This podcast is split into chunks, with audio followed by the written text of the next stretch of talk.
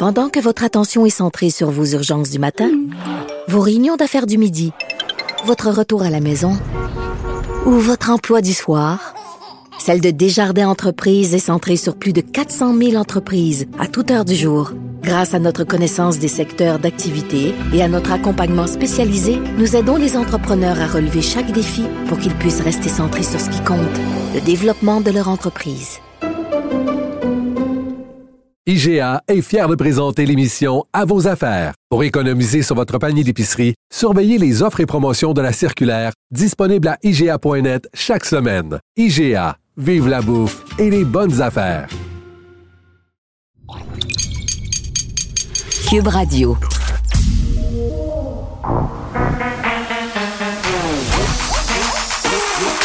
Elle a une opinion sur tous les sujets. Pour elle, toutes les questions peuvent être posées. Geneviève Peterson. Cube Radio. Salut tout le monde, j'espère que vous allez bien. Déjà vendredi, c'est fou comme ça a passé vite euh, cette première semaine. Donc, dernière, dernière émission de la semaine, dernière euh, émission avec moi aussi euh, de Sébastien Laperrière. Il va beaucoup nous manquer, il s'en va vers d'autres cieux. Est-ce qu'on pourrait faire jouer une chanson très, très triste? On le fera à la fin de l'émission. C'est ça. Ah. Avant de m'en aller. Tu en plus, c'est Jerry. Comme tu viens de vraiment là, abattre les, derniers relents de morale positive que j'ai fait pour aujourd'hui parce que clairement qu'on va se parler de cet article de la presse euh, qui a eu l'effet d'un coup de douce dans mon déni. Là. La, semaine de transition est finie, la gang. là. Je, vous, je vous avertis. Là. On va parler de la COVID-19 aujourd'hui. J'avais savamment évité le sujet quand même. euh, j'avais contourné, j'avais circonvolutionné. Tu sais, je, je voulais Je pas trop. sais qu'on est tanné. Ouais. Tout le monde est tanné. Mais là, eh, eh, je je pense qu'on n'a rien vu. Je pense qu'on va être encore plus tanné euh, la semaine prochaine quand les enfants vont faire leur rentrée dans la grande marmite des écoles, qu'on va brasser tout ça et que là, on va voir euh, les cas exploser parce que l'article auquel je faisais allusion, c'est un article dans la presse par rapport euh, aux prévisions des hospitalisations. Donc, la santé publique qui prévoit sans grande surprise une montée des cas avec l'école, euh, avec le retour au travail en présentiel. Pour certaines entreprises, ça va se faire à compter de septembre. Pas, pas, pas tout le monde, mais certaines font le choix de renvoyer leurs employés à temps partiel au travail. Donc, euh, inévitablement, il va y avoir une hausse des cas. euh, et ça, c'est inquiétant par rapport au fait que, bon, on n'est pas tous vaccinés adéquatement encore en ce moment au Québec. Il y a encore des gens qui se font tirer l'oreille.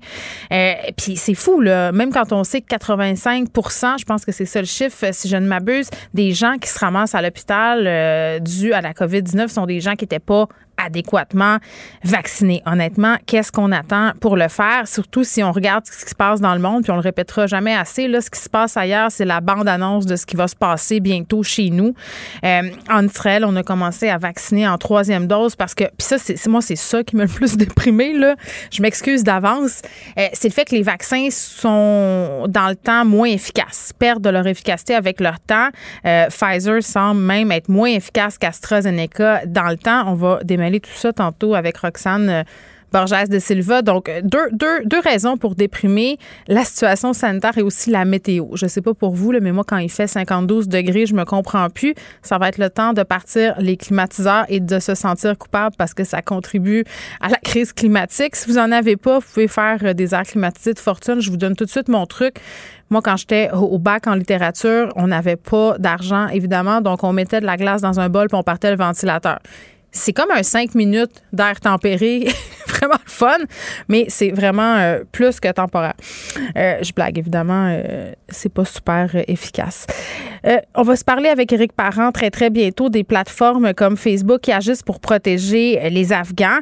Facebook a créé un- une façon très, très rapide de bloquer le compte Facebook pour les ressortissants afghans, les gens qui sont toujours là-bas, les gens qui sont partis parce que les talibans se serviraient des profils Facebook pour chercher les gens qu'ils veulent Est-ce que c'est vraiment efficace? Puis Facebook aussi euh, bannit tout le contenu en lien avec les talibans, évidemment les comptes de talibans et tout ça. Puis on le sait, là, ces médias sociaux sont largement utilisés par des regroupements euh, terroristes, des regroupements qui ont des idées radicales aussi. Donc, dans quelle mesure ça va vraiment contribuer à protéger le peuple afghan? Euh, et on va revenir sur le dossier des codes QR. 15 heures. 15 heures, ça a pris à des gens, bon, pas mal intentionnés, là, mais pour craquer, si on veut, cette affaire-là, puis euh, compromettre les données personnelles. rendu là. Je, honnêtement, je sais même plus qu'est-ce que je pense du dossier euh, des données personnelles parce qu'ils ont leaké tellement de fois depuis des années que je me dis bon, y a-t-il encore quelqu'un qui a pas mon adresse, mon numéro de téléphone, ma grandeur de bobette? Euh, Je suis pas certaine de ça, mais néanmoins, les technologies gouvernementales, ça devrait être mieux organisé que ça. Euh, on, nous, on a transmis beaucoup d'informations par voies électroniques euh, au gouvernement, mais aussi à d'autres instances. On peut avoir un prêt bancaire conséquent. Maintenant, tout ça se passe en ligne par le biais de Zoom. On fait beaucoup d'affaires euh, qui sont plus en présentiel. À quel point les gens qui sont des pirates informatiques ou des gens qui veulent faire du chantage peuvent tirer parti de cette nouvelle façon de vivre. On va discuter de tout ça. Cube Radio. les rencontres de l'art. Nicole Gibaud et Geneviève Peterson. La rencontre Gibaud-Peterson. On a fini ce sexe, Sébastien. Nicole Gibaud est là. Salut, Nicole. Bonjour Geneviève. Écoute, euh, souvent euh, quand on se parle tous les deux, on dirait qu'on décrit des scénarios euh, hollywoodiens et là encore une fois, on dirait qu'on est dans une espèce de mauvais film, un film de série B qui pourrait passer l'après-midi à certains postes de TV dont je tairai le nom. je parle du pasteur Paul Mukendi qui s'en allait en dedans pour huit ans quand même en prison, qui a été accusé de crimes très très graves, là, reconnu coupable d'agression, contact sexuel sur une mineure, menace de mort, voie de fait armée, voie de fait causant des lésions je, refais sa feuille de route pour qu'on puisse se faire une idée euh, euh, du personnage. Hier, un court message a été publié sur le site euh, du ministère Paul McKendy où l'on pouvait lire Le révérend était introuvable. Nous pensons qu'il a été kidnappé. Nous avons peur, prions. Comment te dire, Nicole? C'est bizarre, c'est suspect, ça tombe plutôt bien, ce kidnapping à la veille de son incarcération. Disons que ça éveille de grands. on est très, très sceptique. Euh, c'est pas parce que regarde, si c'est vrai qu'il a été kidnappé, on c'est pas correct, là, on le sait, là, etc. Mais honnêtement, là, hmm, j'ai un tout petit peu beaucoup énormément de difficultés à prendre cette nouvelle-là pour acquis. Mais c'est une drôle de coïncidence. Euh, ben, c'est, c'est plus qu'une coïncidence, là. Ça, ça, ça, ça, se peut pas, là. Ça, ça, ça se peut pas. C'est comme si tous les, les as se seraient alignés. Mm. on parle pas, là. C'est déjà arrivé, on le sait, dans le dossier de Normand Dubé, qui s'est esquivé, puis il est pas revenu, puis la Cour d'appel y a donné tant de jours, tant de, avait donné une heure, une journée. Oui, le pilote d'avion, le... le pilote d'avion, le pilote des stars. Euh, Mais ça a pris du temps.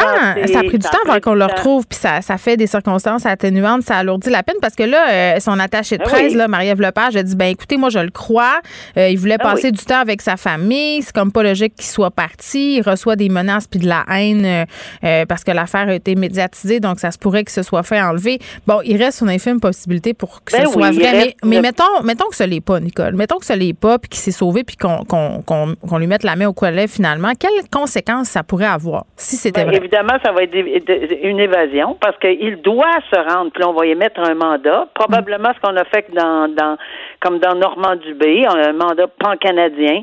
Euh, on va faire des recherches. On lésinera pas, là. Euh, c'est une sentence de huit ans. Dans l'autre cas, c'était sept ans, si je ne m'abuse. Euh, et, et c'est des sentences importantes dans des dossiers très, très importants d'agression sexuelle.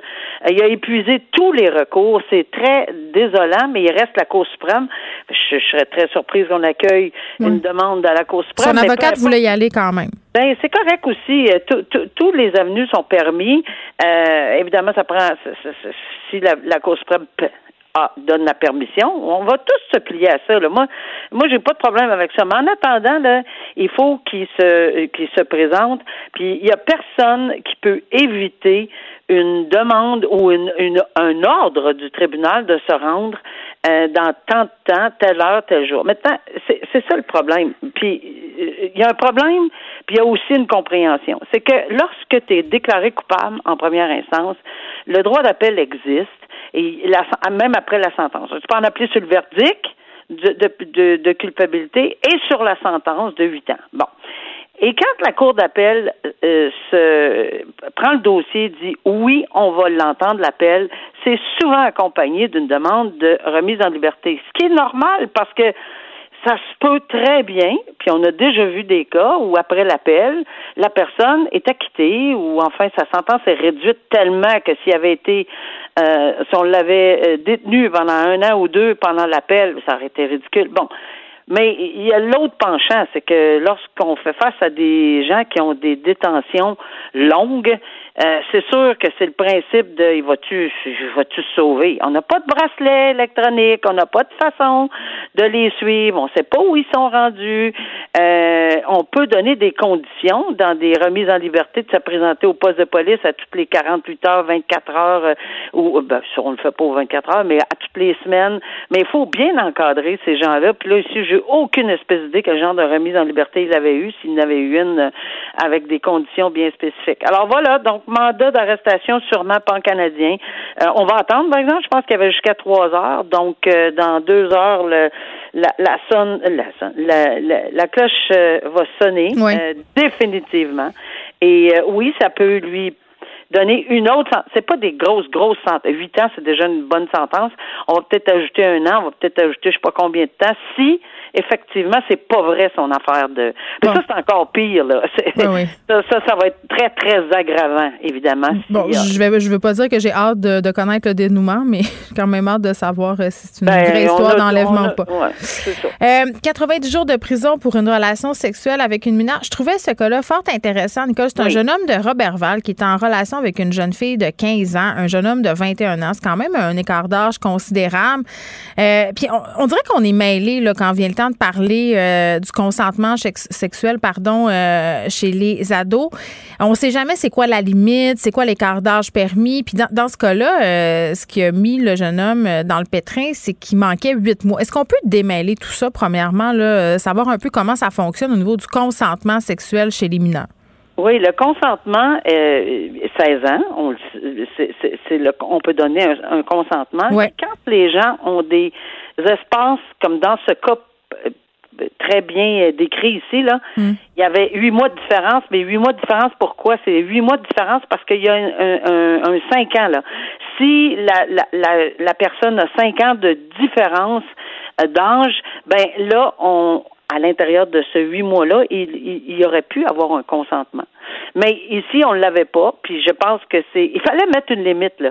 Il y a, il y a la loi, le, code criminel met des balises, met des limites de, d'âge, de consentement et de différence entre les personnes. Donc, même si euh, la jeune fille était consentante pour les avoir, ces relations sexuelles-là, aux yeux de la loi, elle n'est pas apte à donner son consentement avant l'âge de 16 ans. C'est ça que je comprends. C'est important de le souligner, euh, Geneviève, parce que la jeune fille, 15 ans, euh, va dire, ben garde, là, c'est, moi qui ai initié, c'est moi qui ai apporté le condom, c'est moi qui voulais, c'est moi, c'est moi, c'est moi.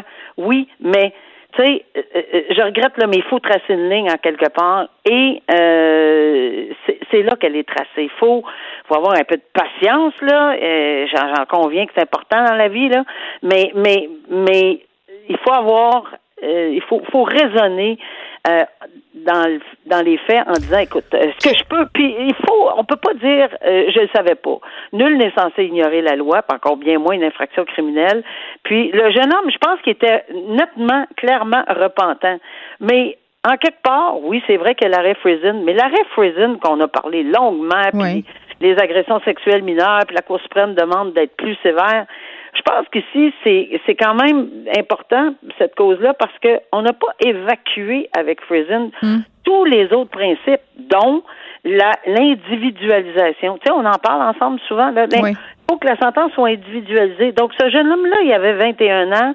Euh, il y avait huit mois de différence. Elle aurait pu donner son consentement. Il a il manquait huit mois. Mais c'est ça. Mais OK, ma question, euh, Nicole, euh, est la suivante. Là, là c'est vraiment dans ce cas-ci la question du 5 ans. Mais si, par exemple, deux personnes ont une relation sexuelle, deux personnes, par exemple, qui ont 15 et 16 ans, là, ça cause pas de problème, même si la personne de 15 ans, théoriquement, elle n'a pas l'âge du consentement sexuel. Est-ce que je me trompe?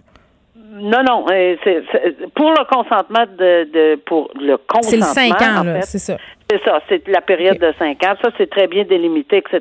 Donc, ici, dans les circonstances, on a fait la part des choses en donnant une peine. Tu sais, oui, tu sais, c'est. Est-ce qu'on peut calculer ça comme une une, une peine clémente? Non. Euh, est-ce qu'on peut calculer ça comme une peine sévère? Ben, c'est une peine minimum. Euh, alors, c'était le minimum. 90 jours, c'était minimum. Hmm. La seule différence, c'est qu'on l'a accordé de façon discontinue parce que c'est 90 maximum pour obtenir la permission de le purger euh, de façon discontinue, Mm. c'est-à-dire les fins de semaine. Donc, je pense qu'on a été, euh, on a appliqué tous les principes. C'est bien de faire un petit rappel, je trouve, sur euh, les balises, hein, parce que Oui. des fois, euh, on les perd de vue. On revient sur le cas de cette policière blessée par balle en Beauce, euh, un homme de 54 ans, celui qui est accusé d'avoir tiré sur elle, une mère de famille là, de 40 ans, euh, l'aurait fait parce qu'il voulait s'en prendre à l'autorité que symbolisent euh, donc le- les policiers, les forces de l'ordre. Oui, puis ça, c'est très dérangeant de voir ce genre de, de, de crime commis. Fait qu'il ciblait pas elle, il ciblait elle euh, Ben- comme étant membre de la police. C'est ça. Et il ciblait les forces policières. Oui. C'est ce qu'on apprend là, dans d'après les différentes lectures qu'on fait là-dessus, c'est qu'il en, il en voudrait à, à la police de façon générale. Donc, sa cible, c'était la police, donc un véhicule de police. Il a tiré. Ben, tu sais, cette personne-là euh, est très, très chanceuse. Là. Euh, très, très chanceuse. Sa famille de, de l'avoir en vie encore. C'est tout c'est toute une, une affaire de se faire tirer à travers d'une. d'une- on l'a vu la balle, là, elle est quand même euh, relativement bien placée pour être au centre de la personne qui, qui conduisait. Donc, euh, elle s'en est bien tirée. Mais tu sais, ça soulève toute la question des armes à feu. Il était en possession d'armes incroyables. Il a déjà été accusé de possession et de. de, de Il y a une grosse feuille de route, lui, là. là. Oui, oui, il y a une feuille de route importante. Pourquoi ils ont encore des armes? On peut-tu essayer dans surtout ces gens-là, puis il y a, il y a- s'il y a des interdictions, parce que ça se fait, ça, d'interdire d'avoir des armes à feu pendant une période de temps en vertu des articles du Code criminel, lorsqu'on est trouvé coupable de ce genre de ce genre de crime-là, je le sais, je l'ai fait régulièrement. On enlève les armes à feu, c'est tout, pour une période de X nombre de temps, puis après ça, il faut que ça soit un contrôle euh, énorme. Puis ensuite, il reste le, ben, la fameuse discussion sur les, les caméras. Elle n'avait pas de caméra. De, le- les policiers sont pas équipés de caméras. Puis je sais que, bon, on en parle, euh, mais on a vu les policiers, puis d'anciens policiers, dire, écoutez, assez, c'est assez. Oui, je comprends qu'il y a des projets pilotes, ça va être bien intéressant, mais on se fait dire, ah, c'est une question d'argent, puis euh, c'est bien beau, là, tout le monde qui crie pour des, des caméras corporelles, euh, mais, mais il va falloir les payer. Ça, on entend ça du ministère de la Sécurité publique. Ben, c'est sûr, mais les policiers répliquent, ou certains policiers répliquent en disant, ça serait, euh, est-ce que, est-ce que c'est ça l'équation, une vie humaine, probablement? Parce que c'est pas juste une question de preuve. Oui, je sais qu'il y a de l'arrimage sur la possibilité, quel genre de preuve, puis, puis comment ça va être traduit. Mais moi, je dis une chose, là, en ce moment, que ce soit dans les autos ou que ce soit dans les, que, sur les policiers, peut-être que, euh, je, je, me, je dis que ce qu'on entend par des policiers qui étaient sur le terrain, qui ont déjà été sur le terrain, c'est ça aurait été vraiment important dans ce dossier-là s'il y avait eu au moins dans le taux. Mais ici, ce, per- ce personnage-là, euh, qui était connu en plus des policiers, euh, ben, c'est sûr que lorsque tu arrives pour une infraction au code de la route, nécessairement, est-ce qu'elle a eu le temps de voir, parce que c'est APQ ou, ou, ou les données, peut-être qu'elle n'a pas eu le temps de voir ceci, mais euh, on va en savoir plus, j'imagine, lors de la comparution ou enfin lors de, de, de l'enquête de, ce- de cet individu-là. Mais c'est sûr qu'on se parlait cette semaine, tu me demandais si Mm. euh, on va le prendre en considération parce que c'est une policière ici. Clairement, ses intentions, c'était de viser l'ordre. Donc, ben, ben oui, donc c'est c'est particulièrement euh, pertinent. particulièrement aggravant. On va souhaiter prompt rétablissement euh, à Catherine Absolument. euh, Giroux-Nicole. Merci, bon week-end, on se retrouve lundi. Bon week-end, au revoir. Pendant que votre attention est centrée sur cette voix qui vous parle ici, ou encore là, tout près ici, très loin là-bas, ou même très, très loin. Celle de Desjardins Entreprises est centrée sur plus de 400 000 entreprises partout autour de vous. Depuis plus de 120 ans, nos équipes dédiées accompagnent les entrepreneurs d'ici à chaque étape pour qu'ils puissent rester centrés sur ce qui compte, la croissance de leur entreprise. IGA est fier de présenter l'émission À vos affaires. Pour économiser sur votre panier d'épicerie, surveillez les offres et promotions de la circulaire disponible à IGA.net chaque semaine. IGA, vive la bouffe et les bonnes affaires. Vous vous demandez si les plantes ressentent de la douleur? Ou encore, comment est-ce que les daltoniens voient le monde? Le balado en cinq minutes est pour vous.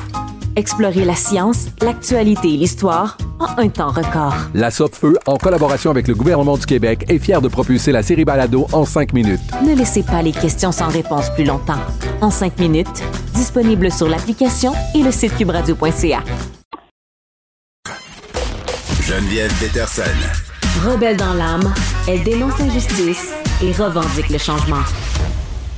On est avec Éric Parent, euh, que j'aime bien recevoir quand on a plusieurs petits sujets euh, qui ont rapport avec la technologie, avec les médias sociaux. Éric Parent, qui est PDG d'Eva Technologies, c'est une entreprise qui œuvre en cybersécurité. Éric, salut. Bonjour. Pour une première fois cette saison.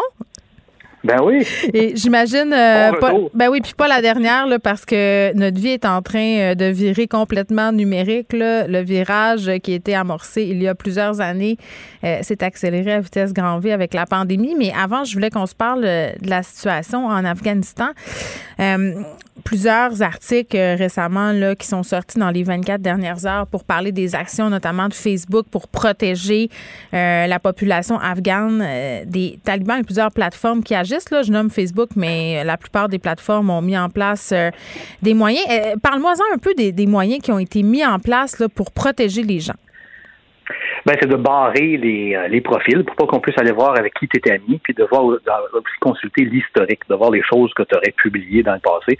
Ça varie d'une plateforme à l'autre. Sur Twitter, exemple, Twitter est pris en archive par d'autres services. Fait que Twitter a même euh, contacté ces, ces firmes-là qui, qui, offrent des services qu'on peut aller chercher. Là. Il y en a un qui s'appelle le Wayback Machine, c'est un archive de l'Internet. Fait qu'on peut aller voir le site web d'une compagnie, comment qu'elle était, disons, il y a trois ans.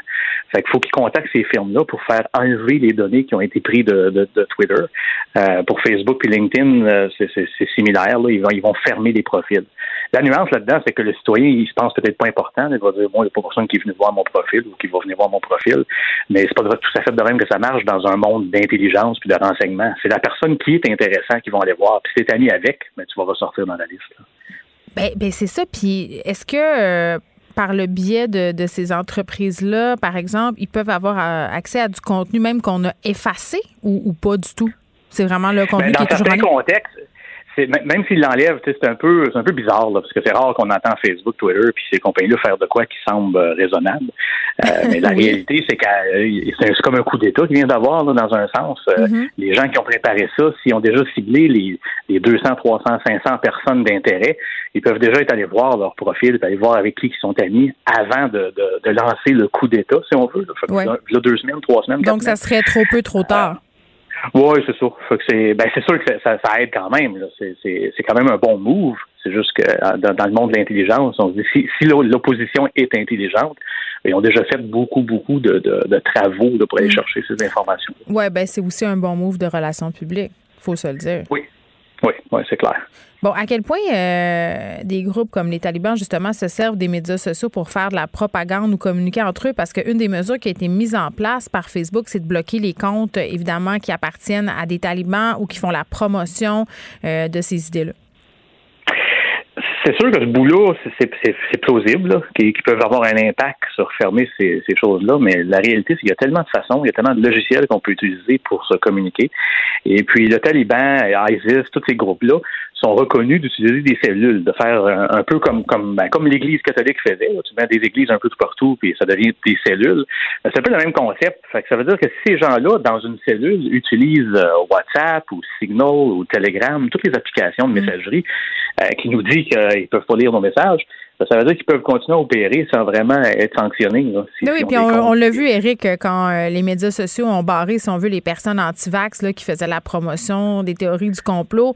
Ces personnes-là se sont toutes regroupées sur d'autres plateformes. Donc, ils peuvent s'organiser. C'est sûr que ces plateformes-là sont moins accessibles au grand public, mais dans le cas des talibans, ça ne doit pas vraiment changer grand-chose.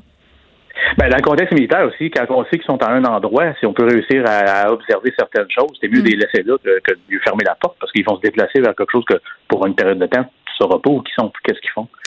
Puis tantôt, je parlais de, relations publiques. C'est quand même un peu hypocrite de la part euh, de Facebook et tous ces grands conglomérats-là d'agir dans le contexte de l'Afghanistan parce que là, évidemment, la situation afghane fait le tour du monde. Il y a des images épouvantables. Ça attire l'attention euh, de la communauté internationale, mais de pas faire grand-chose pour les ressortissants chinois ou euh, à des endroits comme la Birmanie où il y a eu des coups d'État, où il y a la guerre civile. Là, Facebook n'a pas l'air de faire grand-chose.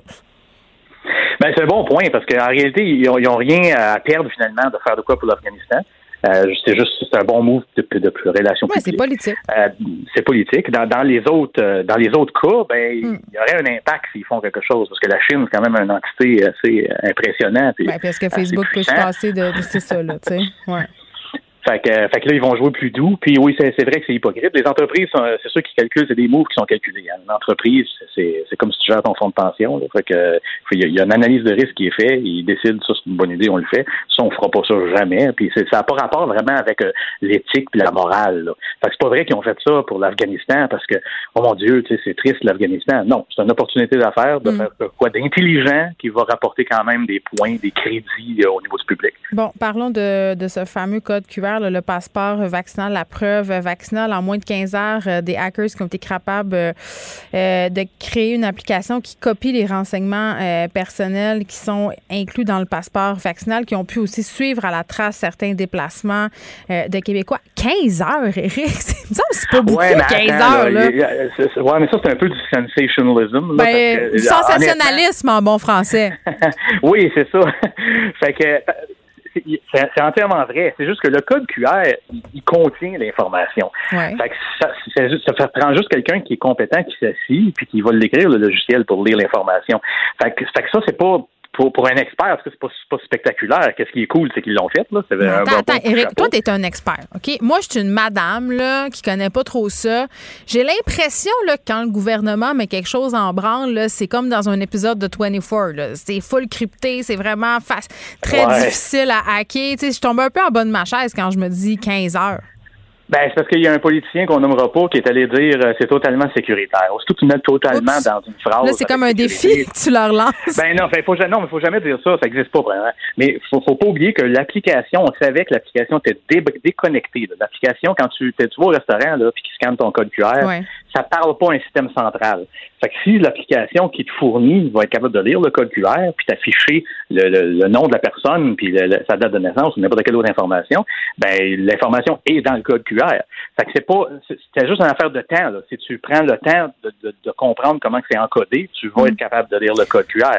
La réalité là-dedans, c'est que c'est pas ça le problème. Le problème, c'est qu'il n'aurait jamais dû avoir d'informations sur le code dans le code QR. Ça aurait juste, ça aurait dû être rattaché à un système central. Puis quand tu lis le code QR, ça, ça va communiquer avec la centrale. C'est un, un numéro complètement aléatoire que ça lit. Puis là, ça va juste afficher une photo. Parce que si tu es dans un commerce, on s'entend que ta photo, c'est pas vraiment un secret. Hein? C'est c'est une là. place publique. Ouais. Fait que là, la personne, là, tu viens de simplifier le, pr- le processus au complet parce que la personne qui te qui, te- qui- qui t'accueille est obligée de te demander une pièce d'identité. Parce que si t'arrives là avec un code QR puis ça dit que ton nom, c'est c'est Geneviève, ça veut pas dire que c'est vraiment ça. Fait qu'il faut que je demande une pièce d'identité. Si ça affiche une photo, là, je suis obligé de jouer à la police. Là. Ça affiche la photo, c'est la même personne, oui, hein, ouais, tu rentres, t'es vacciné. C'est- ça aurait été Fait qu'ils ont fait simple. euh, une erreur de débutant? c'est ça que Ben oui, honnêtement, oui. Moi, je, moi, je suis en train, j'ai écrit un texte là-dessus, puis je, je vais l'utiliser dans les prochains cours que je vais donner. Là. Je donne des cours des fois à l'université, puis je veux m'en servir comme case study de, de étude de cas, de, de vraiment d'un point à de, de point A à point Z, comment qu'on peut faire des erreurs Mm. en- dans la conception du système. Ouais. Là, Eric, euh, c'est quoi? Est-ce que cette affaire-là là, de, de hacking des codes QR, est-ce que c'est vraiment, est-ce que ça peut poser un vrai danger euh, pour la vie des gens, euh, nos déplacements, ou c'est, comme tu dis, du sensationnalisme, puis dans le fond, ils pourront pas faire grand-chose avec ça? C'est pas c'est pas à cause que c'est techniquement faisable que c'est que c'est atteignable ou qu'il va y avoir un gain de le faire. Fait que là, Je vais donner un exemple. C'est sûr que pour le faire en passant, pour te suivre, faut, on peut juste te suivre dans les places que tu es allé que je contrôle. Fait que je suis, si je suis une chaîne de, de gym ou une chaîne de restaurant, ben c'est sûr que je pourrais me faire une application. Puis chaque fois que quelqu'un vient dans n'importe quel de mes restaurants, je pourrais garder cette trace. C'est pas, c'est pas, pas à cause que tu es allé à un restaurant que quelqu'un d'autre va savoir que tu es allé là. Oui, mais t'as pas juste à me suivre sur Instagram, puis tu vas savoir partout ce que je fais, où je vais, Ouais, mais je faut pas oublier justement, mais, mais faut pas oublier justement qu'on a un téléphone cellulaire dans nos poches. Ben, c'est Ce téléphone ça. cellulaire là, il transmet des signaux. Ouais. Et puis les, les commerces peuvent déjà le savoir à cause que ton Wi-Fi est activé. Ils peuvent, ils savent Bon. pas t'es qui. Fait Mais qu'on est en train de s'énerver le poil des jambes pour rien, finalement, avec cette affaire-là. Ben, je n'irai pas jusque-là parce que c'est c'est toutes des erreurs que quand tu les mets ensemble, ça finit par faire une soupe qui goûte pas très bon. Ouais. Fait que là, ils ont, ils ont souligné plusieurs erreurs. Moi, j'en souligne une qui est plus large, là, qui est vraiment le concept de A à Z. Euh, les, les faux codes QR, il peut en avoir, il va sûrement en avoir. On peut déjà payer sur le marché noir des, des infirmières ou des médecins qui vont nous en produire un, une preuve de vaccination. Fait que, sais, tout le processus est, est pas très bon, n'est pas très mature. Bon, on vit dans la matrice. Éric Parent, merci, qui est PDG d'Eva Technologies. Geneviève Peterson. Une animatrice pas comme les autres. Cube Radio. Je suis tellement rassurée, Vincent. Comment ça? Ben là, le code QR. Avec le code QR? Ben oui, là, euh, écoute. euh, Sois rassuré. Moi, je partage ma vie euh, sur Instagram. euh, pas, pas tout le temps. Mais... Ouais, sur Instagram. Mais déjà, Puis, nos données personnelles le sont, téléphone. sont déjà euh, triplement dans le dark web. Bon, c'est ça. Puis je pense pas que les miennes valent très cher. Ah bon, tu vois. je sais pas là, pour toi, là, mais moi, qu'on sache que j'aille à telle épicerie, c'est plus pour les données bancaires que ça me stresserait plus là, sur les, les- les fraudes d'identité puis les demandes de prêt en mon nom. Là. Ouais. Mais là, je suis abonné à la patente de Desjardins. Là. C'est ça. Techniquement, tout va bien aller. Est-ce que les fraudeurs ont besoin du code QR pour nous frauder en ce moment? Non, pas vraiment. Ben, c'est ça. Je pense qu'ils ont déjà euh, amplement euh, de données personnelles à notre sujet. Euh, on se parle de cancel culture, culture Oui. du bannissement. Le Euh, nouvel animateur de Géopardy, cancellé? Oui, déjà, euh, parce que euh, faut dire, alors qu'on parle beaucoup de dossiers similaires au Québec avec Pascal Nadeau, là, les personnalités vedettes, qu'on tasse ou non, euh, ben, aux États-Unis, là, il y a toute une histoire qui est tombée ce matin parce que Géopardy, on peut peut-être se rappeler la musique d'attente, la musique de réflexion. Ah. Je n'ai pas la réponse à la question. Je- non, moi non plus. Je Ben, en fait, je vais, te- je vais te la poser. Est-ce qu'on cancelle ou pas Mike Richards? Parce qu'il faut dire, le nouvel animateur avait été choisi après sept mois parce que Alex Trebek, qui a animé euh, Géopardy pendant 36 ans, là, une légende, euh, ben, il, est, il est décédé et euh, on euh, a voulu le remplacer. Après sept mois à chercher qui allait prendre sa place, on a choisi Mike Richards, qui était d'ailleurs déjà producteur exécutif de l'émission, ce qui est un peu inhabituel de prendre un boss pour devenir euh, l'animateur d'une émission de télé. Semble que ça aille déjà dans un dossier de, de Ringer, d'une journaliste qui venait d'écrire un livre sur l'histoire de Géopardy. Alors, semblait quand même connaître le dossier pas mal. Euh, elle explique que dans le- les employés, ça passait mal, le fait que lui passe de, de- derrière la caméra à devant, pour plusieurs raisons, parce qu'il y a eu des dossiers, semble-t-il, que lui n'est pas le plus respectueux, entre autres des anciens qui étaient là, politique d'exclusion. Bon, là, c'est du... C'est de- euh, Oh, des, trucs... sale de bureau. C'est ça, des trucs internes, Ouais. mais euh, que lui, s'est jamais caché qu'il voulait être en avant de la caméra. Et là, il a sa chance. Le 11 août dernier, donc ça fait quelques jours, on annonce que Mike Richards prend la tête de ce prestigieux jeu questionnaire. Qui attend, là? Il, il s'est même pas presque rendu. Moi, je pense que c'est des mois qu'il Il a fait ça. à peine une semaine. Euh, il a eu le temps de tourner cinq émissions et euh, le réseau vient d'annoncer que il est out. Pourquoi? Oui. Parce que euh, dans cette- cet article-là, de celle qui a écrit un livre sur, sur Géopardy, elle explique qu'on est allé refouiller dans un podcast. Et là, c'est ce qui est intéressant. C'est que le gars, le Mike Richard, faisait en 2014 un podcast qui s'appelait The Random Show. Et où il était plutôt, euh, disons, un peu à la, qu'on peut dire style Mike Ward ou, euh, tu sais, Ok. se la jouait offensant. Sur un podcast, t'es plus libre un peu. un peu. Euh, ouais, trash avec des collaboratrices, mais euh, il s'amusait beaucoup sur le dos de ses collaboratrices. Et là vient la question est-ce que c'est trop ou pas? Puis Je vais vous faire entendre deux extraits qui vous donneront un petit peu le ton de l'émission. Ouais. Random Show, là. Du Random. Show qui l'amène à se faire euh, canceller de l'émission aujourd'hui. Entre autres, c'est que sa collaboratrice, son assistante, qui s'appelle euh, Beth, OK? Ben, Beth raconte dans l'émission qu'elle a déjà travaillé au CES comme modèle. Tu sais, au CES, au Consumer Electronic Show à Vegas, il y a des fois des, des belles filles qui vont vous présenter des gadgets qui sont là ben, parce qu'ils sont belles, un peu comme on voit dans des... euh, Au salon de l'auto, au salon de l'auto, euh, Grand Prix du Canada et compagnie. Oui. Et là, euh, Richard se met à dire que oui, ça, c'est le, le poste, là, c'est le boot haut ou boot slot. Je vais vous faire entendre ce petit extrait-là. And to the point to where Beth got a job being a was it a booth hoe? Is that right? Yes. At, at CES. It was a booth babe. I don't think Yeah. they use the word hoe for that. What is a booth babe? A booth Whatever. a booth slut is someone who dresses up in very provoc- provocative clothes. That was in a uh-huh. t-shirt. Bon, alors, Mon Dieu. bon, c'est ça. Alors, J'ai été beau ben. Moi, je bats dans, dans un. est-ce que c'est boot ben, là, là, tu dis boob slot, alors c'est salope euh, de service, on peut peut-être le traduire ça comme ça. OK. Euh, ouais. Ça montre le son, ça, côté irrévérencieux. Ça fait sept ans. Bon, euh, c'est ça. C'était en 2014. L'autre histoire, Oui. c'est par rapport à sa, à son, à son travail, ok, parce que Beth a eu, a eu une, une job, ok, et je vais vous faire entendre ce Ah, c'est encore à aussi. propos de bête, là. À propos de Beth, il Ok. parlait beaucoup de Beth. Well, okay, let me ask you a question. Okay. Have you ever taken a nude picture? I'm not answering that question to you, Mike Richards. Answer it right now to your fans. Have you? I mean, I've no, I haven't. Yes, you have. I have. have not like naked. I've taken like cute pictures of myself that I thought What does were that mean? Cute. I What does don't that know, mean? I thought I was like so cute. Like booby pictures? What are we looking at? Bon, c'est moi qui fais l'erreur. C'était pas par rapport à une job, c'est par rapport à est-ce que tu as déjà publié des photos de toi nu? Et là, elle dit, ben non, avec euh, peut-être des photos jolies. Dit, ah, des photos de tes seins et compagnie. Alors, parle de ses seins euh, dans le podcast. Et là, là où on n'a pas l'extrait, c'est peut-être là où ça c'est le plus râpeux.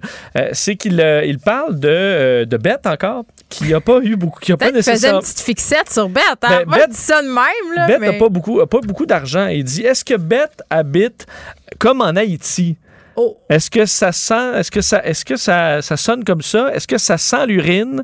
Est-ce que euh, se promène avec un moumou puis des chats errants?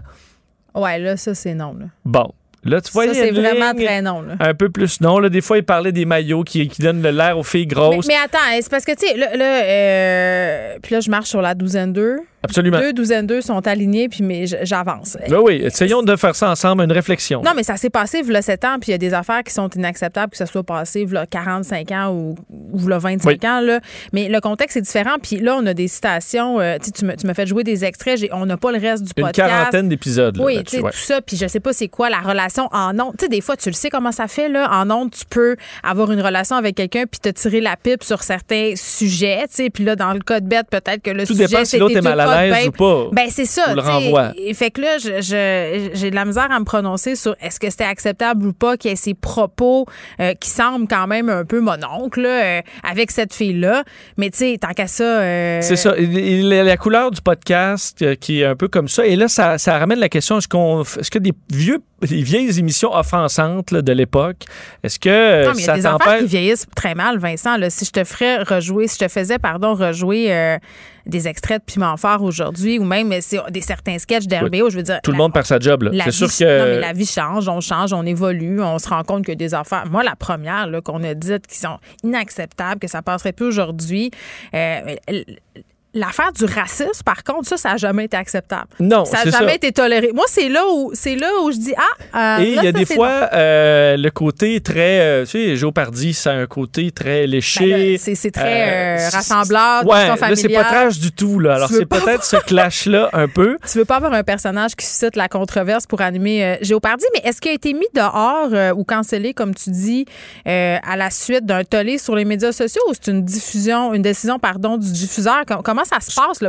Ce que j'ai compris, c'est un dossier qui est quand même complexe parce qu'il y a eu aussi des cas euh, de, de poursuites réglées à l'amiable dans le dossier alors qu'il travaillait pour Géopardy où là, c'est pas tout, tout n'est pas très clair. Ce qu'on sait, c'est que ce dossier-là est sorti mercredi, que ça a fait grand bruit dans les- sur les réseaux sociaux et que là, ce matin, on décide euh, ben, de, de, de, bon, euh, d'annoncer qu'il quitte. Et lui, le, bon, l'a confirmé. Il s'était excusé, disant que c'était des propos qui étaient inacceptables, qui dataient effectivement de presque 10 ans Ouais. et qu'il jamais dû faire ça.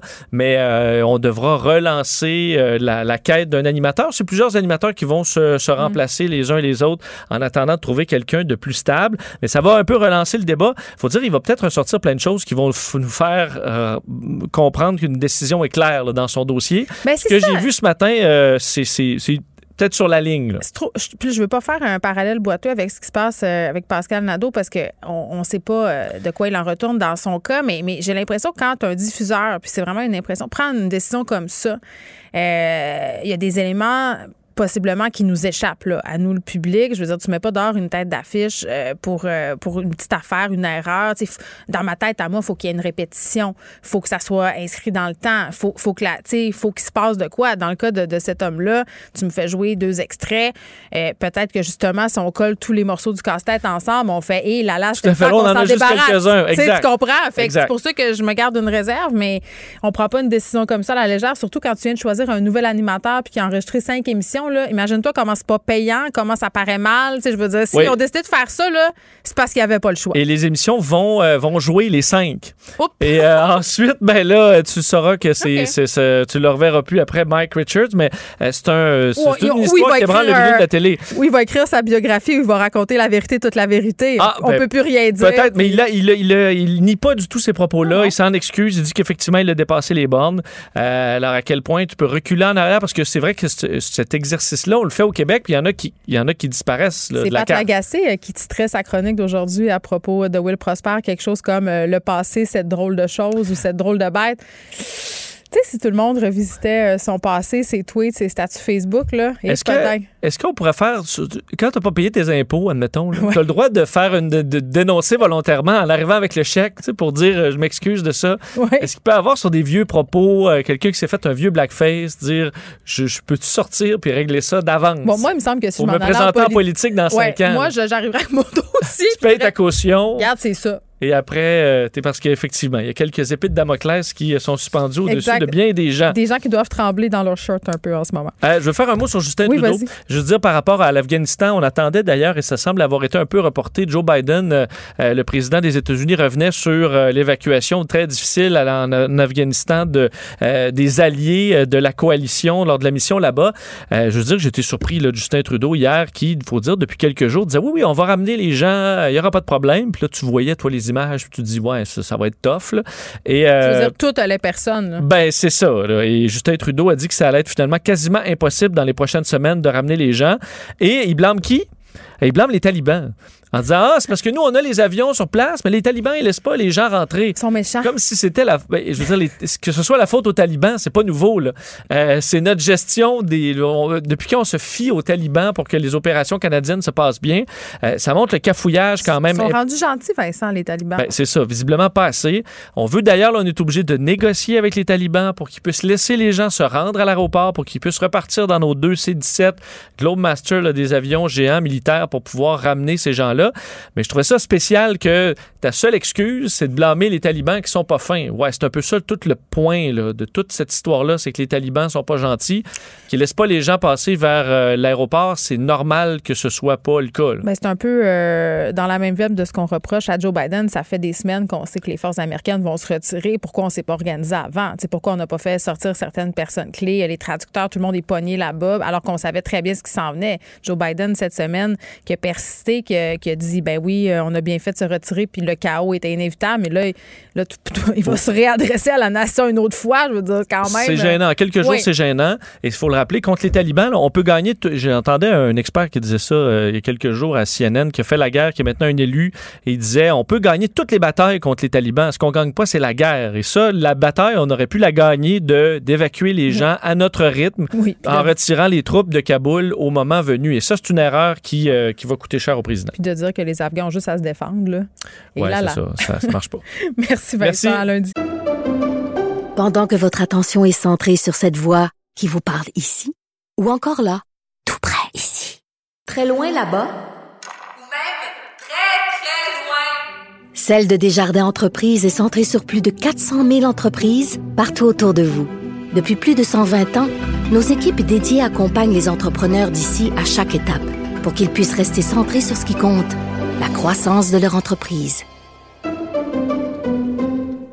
IGA est fier de présenter l'émission À vos affaires. Pour économiser sur votre panier d'épicerie, surveillez les offres et promotions de la circulaire disponible à IGA.net chaque semaine. IGA, vive la bouffe et les bonnes affaires. Vous vous demandez si les plantes ressentent de la douleur? Ou encore, comment est-ce que les daltoniens voient le monde? Le balado en cinq minutes est pour vous. Explorez la science, l'actualité et l'histoire en un temps record. La Feu, en collaboration avec le gouvernement du Québec, est fière de propulser la série Balado en cinq minutes. Ne laissez pas les questions sans réponse plus longtemps. En cinq minutes, disponible sur l'application et le site cubradio.ca. Joignez-vous à la discussion. Appelez ou textez le 187 Cube Radio 1877 827 2346. C'est inévitable. On est à plus de 500 cas de COVID. Euh, Aujourd'hui, on va essayer de se faire un petit bilan de la situation pandémique avec Roxane Borges de Silva, qui fait désormais partie, j'ai envie de dire, de notre all-star scientifique par rapport euh, à la COVID. Est-ce qu'on vit le calme avant la tempête? Si je me fie à l'article que j'ai lu dans la presse euh, ce matin, oui, euh, le variant Delta est là. Les gens qui se ramassent à l'hôpital sont pas adéquatement vaccinés. Il y a encore des personnes qui sont réticentes à la vaccination. Euh, Qu'est-ce qu'on peut faire pour se sortir de ce bourbier-là? Roxane, salut. Bonjour. Bon, j'aurais aimé ça euh, te reparler dans des circonstances euh, plus heureuses. J'ai l'impression qu'on a vécu comme l'été dernier, mais en pire, un été de déni où ça nous tentait pas euh, de faire face à ce qui s'en venait.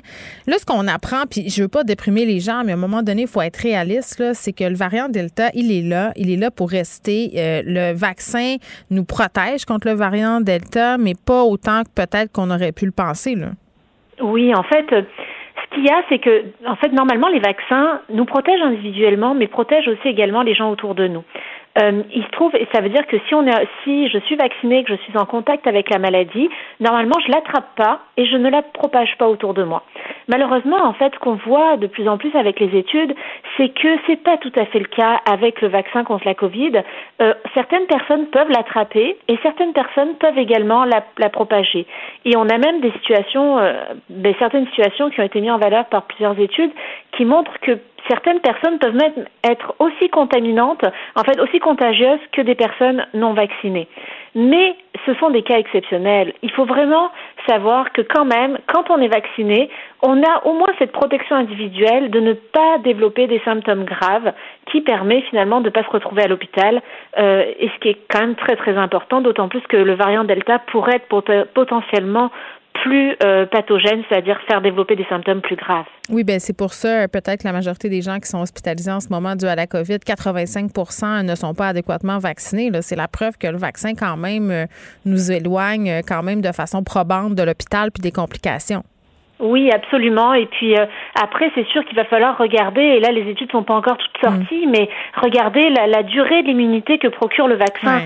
Et, et ça, c'est encore un autre débat dans lequel il va falloir rentrer plus tard et dès qu'on aura assez d'études pour. Mais attends, euh, moi, je pense qu'il faut rentrer maintenant dans ce débat-là. Puis moi, c'est ça qui a plombé mon moral euh, quand je lisais euh, cet article-là ce matin sur les prévisions bon, de la santé publique. On parlait de la situation en Israël, du fait qu'on est en train de songer très sérieusement à administrer des troisièmes doses plus rapidement qu'on avait pensé au départ. C'est déjà commencé. Là.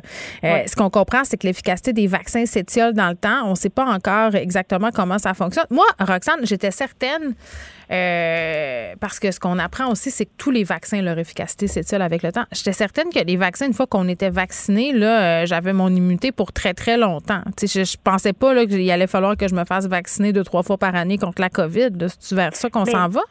On le voit avec la grippe, c'est tous les ans qu'on invite les gens à se faire vacciner. Mais il y a quand même quelque chose de très rassurant, c'est que même si cette immunité diminue au bout de six mois, euh, c'est quand on, a quand même une, un, comment dire, le vaccin reste encore efficace à un plus haut niveau que la grippe. On sait que la vaccination contre la grippe, des fois, est, marche qu'à 30, 40 euh, pour euh, ben, certaines années, alors que là, même après, euh, même après six mois, on est encore en haut de 60 50, 60 euh, quel que soit le vaccin qu'on a eu euh, pour la Covid. Donc, c'est quand même très très encourageant ces résultats-là.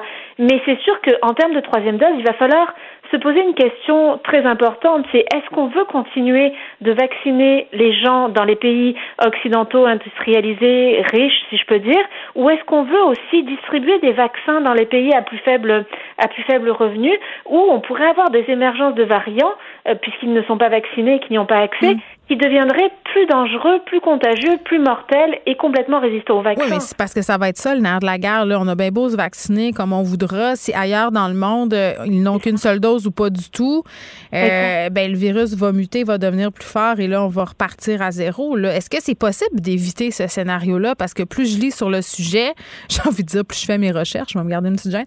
Euh, j'ai l'impression qu'on, que c'est vers là, vraiment, qu'on, dans ce mur-là qu'on fonce. Là.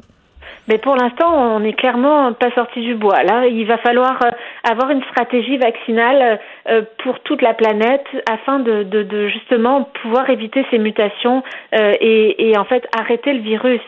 Mais c'est sûr que c'est ça sera pas pour tout de suite que toute la planète soit vaccinée. Puis on peut pas non plus vivre en autarcie et fermer tous les vols et fermer toutes les frontières.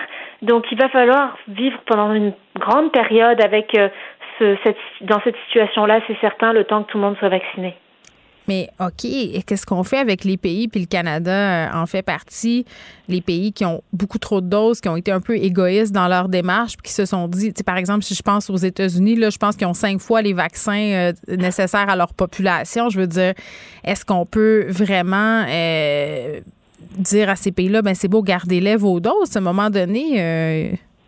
Mais en fait, non, il faudrait encourager les pays comme les États-Unis. Et puis même, on l'a vu chez nous, des pharmaciens qui sont obligés de jeter des doses de Moderna qui viennent, qui, qui deviennent périmées. Euh, euh, et c'est pareil pour les États-Unis. Le les vaccins vont périmer à un moment ou à un autre. Donc, il faudrait mieux plutôt que les gaspiller, les envoyer dans les pays qui en ont besoin réellement. Oui, bon, là, je veux qu'on se parle euh, aussi d'un truc sur la longévité. Là, je veux qu'on revienne un peu euh, là-dessus, euh, parce que par rapport à Pfizer versus AstraZeneca, AstraZeneca, c'est un vaccin quand même qui a eu mauvaise presse à cause des complications. Euh, on a relativisé tout ça, on a compris qu'on pouvait surveiller, puis on s'est ajusté, mais tout de même, là, il y a une étude qui prétend que dans la durée, justement, de l'efficacité vaccinale, AstraZeneca serait plus performant que les vaccins ARN messagers. Oui, absolument, et, et c'est fort possible, mais il faut faire attention quand même parce que c'est une seule étude, donc on sait, il va falloir avoir d'autres études, et euh, c'est sûr que dès qu'on voit une étude qui sort, tout le monde s'emballe, mais, mais il faut un consensus et plusieurs études pour pouvoir euh, euh, fixer la donnée et s'assurer que c'est la bonne, ben, en fait, les bons chiffres. Toi, t'accorderais pas euh, trop de- de- d'importance à cette histoire-là, là, pour tout de suite? Non. Pour l'instant, non. Ce qui est sûr, c'est qu'on voit quand même que la variation est de 10 points de pourcentage, je pense, qui est pas très grand. Ouais. Donc, on sait qu'on est très... En science, c'est on est- grand, 10 quand même. Oui, c'est sûr, mais euh, je veux dire, au niveau individuel, c'est pas une très grande différence pour un individu qui soit fait vacciner pour par AstraZeneca ou Pfizer. Le plus important, c'est que tout le monde soit vacciné pour justement éviter au virus de circuler.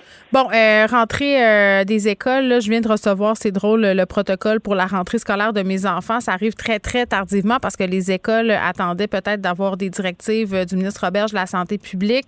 Euh, très contente, Roxane, de lire euh, que le masque au secondaire, c'est ce qui va se passer. Je pense pas que mes ados vont être aussi contents que moi, mais je pense que c'est la chose à faire en ce moment. Mais, tu sais, je te- lis sur Twitter, euh, tu es très, très euh, déterminée. Oui, ben active, mais aussi déterminée à nous parler des tests rapides, à nous dire on devrait s'en servir des tests rapides. Le, le passeport vaccinal, c'est une chose, mais pourquoi on ne se sert pas des tests rapides euh, dans les écoles, dans les centres commerciaux, par exemple, les cinémas, les salles de spectacle? Euh, Comment on s'explique qu'on ne soit pas encore rendu à se donner ce filet de sécurité-là supplémentaire?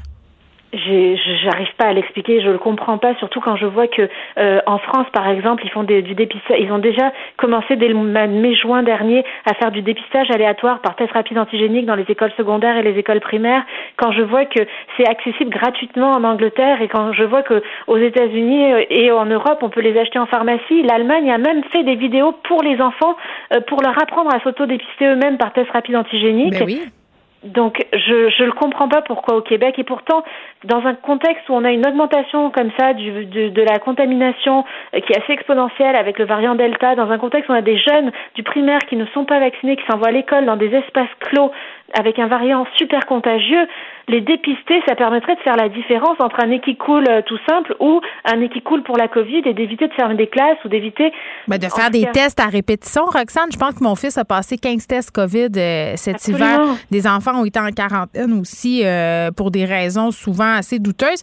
Là, je pose une question super délicate. Là. Sachant tout ça, sachant euh, bon euh, la, la protection que nous confère la- le vaccin, est-ce qu'on oblige les profs à se faire vacciner?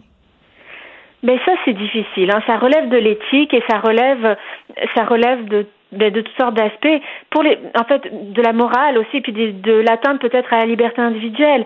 Mais à titre d'experte en santé publique, je serais plutôt, ben, je serais plutôt en faveur de, de- d'encourager fortement. Je ne sais pas s'il faudrait obliger, mais il faudrait au moins inciter, essayer de convaincre les, les profs d'école en leur expliquant qu'ils vont mettre à risque les enfants qui ne sont pas vaccinés eux-mêmes. Oui, parce que le variant, euh, le variant Delta là, et les enfants, c'est différent euh, de la première COVID qu'on a connue. là. Il semble être plus, euh, plus affecté. Là.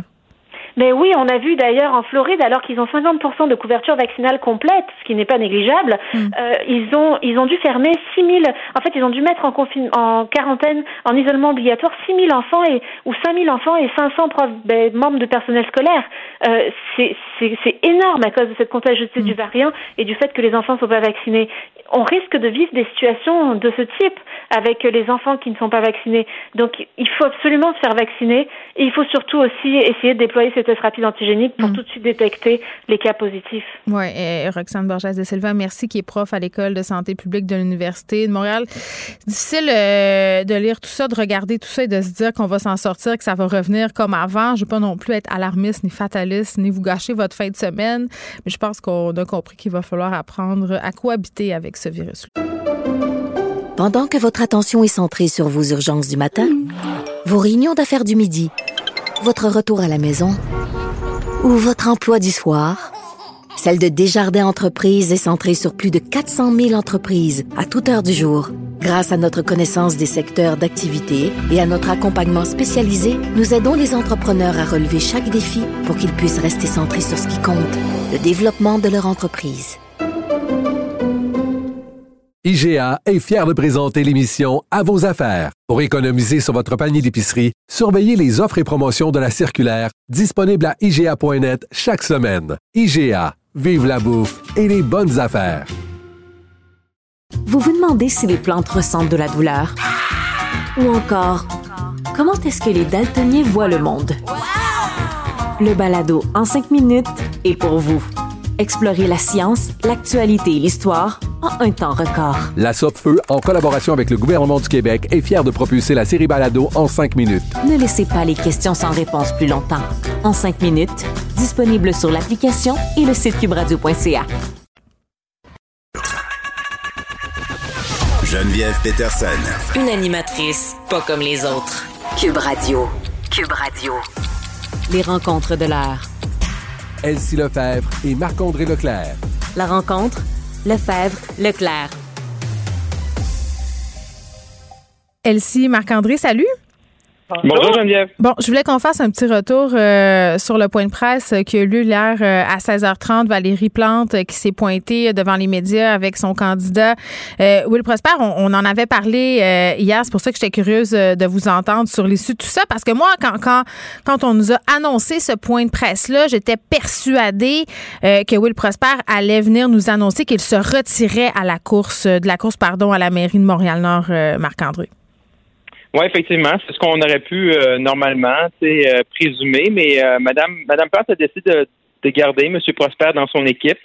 Euh, j'ai pas changé vraiment mon point de vue. Je pense vraiment que M. Prosper, ça va être très difficile de se rendre jusqu'au 7 novembre. Et je pense que c'est lui-même qui va sentir cette pression-là. Euh, puis une pression des fois qui est directe ou indirecte de ses pairs, des, des autres membres de l'équipe de Mme Plante. il va dire ben tant qu'il y a un boulet, je vais rentrer à la maison parce que j'ai pas été convaincu là, par la, la, la, prestation de Mme Plante et M. Prosper là, lors du PIA lors de leur euh, point de presse. Elsie, pourquoi tu penses que Valérie Plante persiste et signe et continue de se montrer solidaire de son candidat vedette?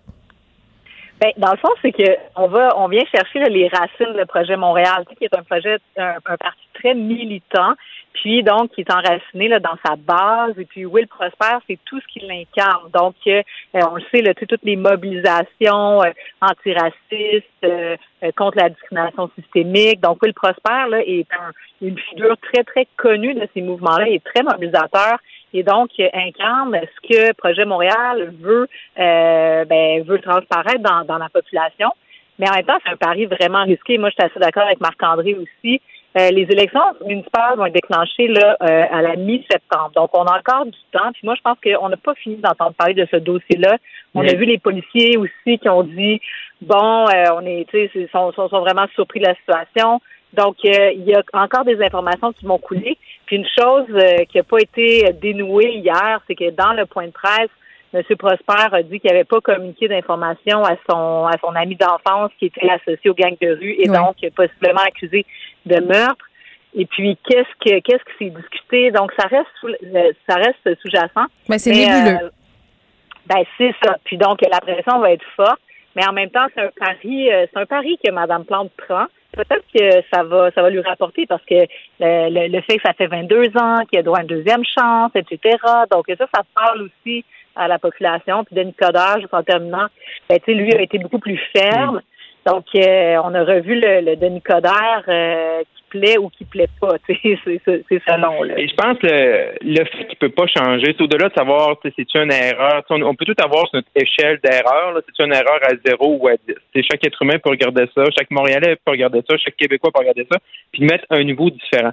Mais ce qui ne change pas, c'est la façon que M. Prosper a quitté la GRC et les explications qu'à un moment-là, il a données. Oui, son mensonge qui a duré sur des c'est un années. mensonge. Et ça, c'est un boulet que tu peux pas corriger. Madame Plante, elle peut dire c'est une erreur, c'est une erreur de jeunesse, ça fait 22 ans. Puis, tu sais, moi, dans ma tête à moi, on doit la rédemption. Puis, les Québécois, je pense qu'on est aussi pour ça. Tu donner une deuxième chance. Ouais, attends, là, Mais- c'est un mais- manquement à mais l'éthique. Mais c'est ça, mais là, c'est un manquement à l'éthique. Puis, en plus, tu as menti sur les façons que tu quittes. Tu dis, moi, tu sais, je me sens pas à l'aise, je suis plus de- du type de, de faire des documentaires. Ben là, t'as peu, là.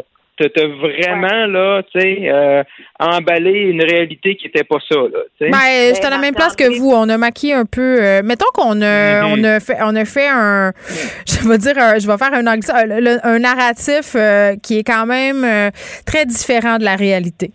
Puis Ben, on a ça, fait du millage que médiatique là-dessus, ben, beaucoup, là. C'est ça, c'est qu'il a construit son personnage euh, là-dessus. Donc, une personne qui était dans la police, qui a quitté parce qu'il n'aimait pas les façons de faire de la police. Mais là, c'est pas ça du tout. Puis donc, euh, est-ce qu'il aurait été aussi populaire aujourd'hui si on avait su ça? C'est tout cet enjeu-là qui est vraiment Ouais. particulier. Puis. Moi aussi, je pense que lui-même va se questionner dans les prochaines semaines parce que Ouais. la pression va être forte. Là. Ben, je pense aussi qu'il va y avoir peut-être de nouvelles euh, révélations. Euh, OK. La promesse euh, libérale, 9 milliards euh, promis par les libéraux aux aînés. Est-ce qu'on va aussi leur promettre des autobus euh, le jour du vote?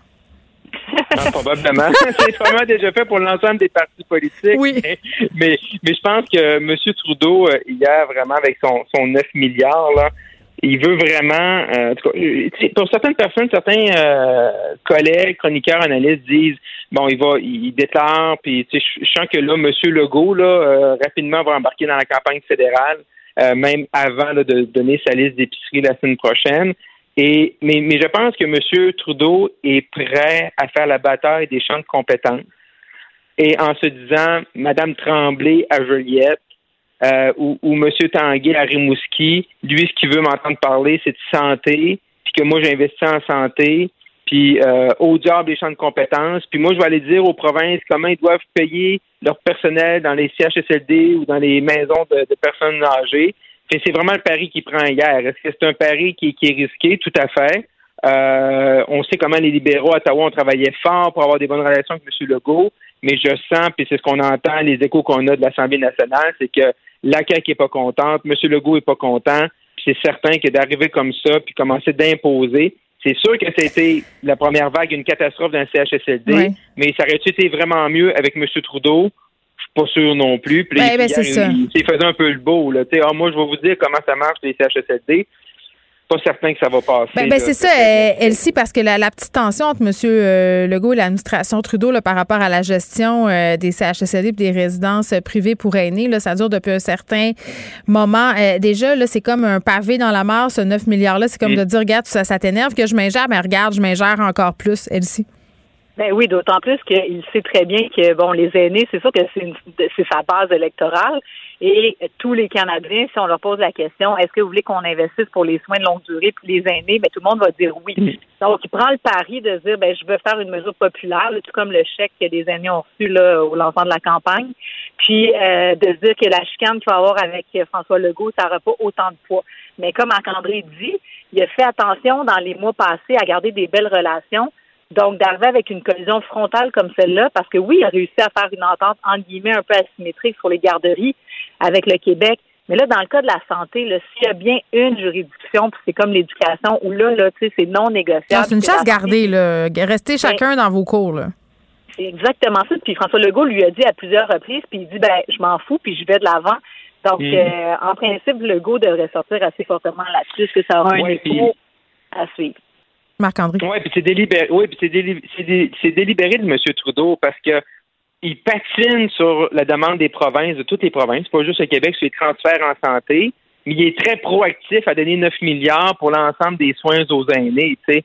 Je veux dire, règle l'histoire des transferts, réponds aux provinces, euh, dis-nous vraiment ce que, ce que tu vas donner en termes de pourcentage, au lieu de dire que tu vas négocier après les provinces, après la campagne, puis après ça, tu n'auras pas besoin de faire d'annonce. Mais les libéraux ont clairement fait un choix. Au lieu de dire, on va régler les transferts, on va répondre avec un 6% annuellement, comme les provinces demandent, puis peut-être un, un montant là, au début pour corriger les dernières années, ben là, nous autres, on va prendre 9 milliards, puis on va le dépenser comme on veut, puis on va dire comment tu payes ton monde, puis qu'est-ce que tu fais avec cet argent-là. Fait que c'est vraiment un choix, mais c'est ça, c'est un choix risqué. Euh, oui, vas-y, Elsie. Ben, j'allais juste rajouter que François Legault, tu sais, parce que Trudeau a le beau jeu de dire, ben, écoutez, vous avez, entre guillemets, mal géré les, les CHSLD, puis les Mm. soins de longue durée, Mm. puis les aînés. Mais en même temps, la réplique est facile de dire, ben, commence-va par s'occuper de ton champ de compétences en santé, Exact. les, les personnes autochtones, euh, tu sais, l'armée, puis euh, les personnes, euh, euh, euh, c'est- ben, j'ai un blanc là, sur le, le- le- son troisième champ de compétences en santé. Ouais. Ben, tu sais, il- je veux dire, il il y, a des, il y a des lacunes à cet égard-là vraiment fortes. Puis donc, euh, François Legault, là, je m'attends à une réponse assez cinglante, merci. Puis ça pourrait avoir un impact réel dans la campagne électorale. Elsie, es-tu encore là? Je pensais que tu étais partie. Euh, Elsie, je sais que tu as des enfants. Marc-André, je te connais moi. As-tu des enfants? Oui, oui, 3 ans, 5 ans, dont la plus vieille, ce sera la rentrée à, la maternelle là, dès le 30 août. Est-ce que ça t'inquiète?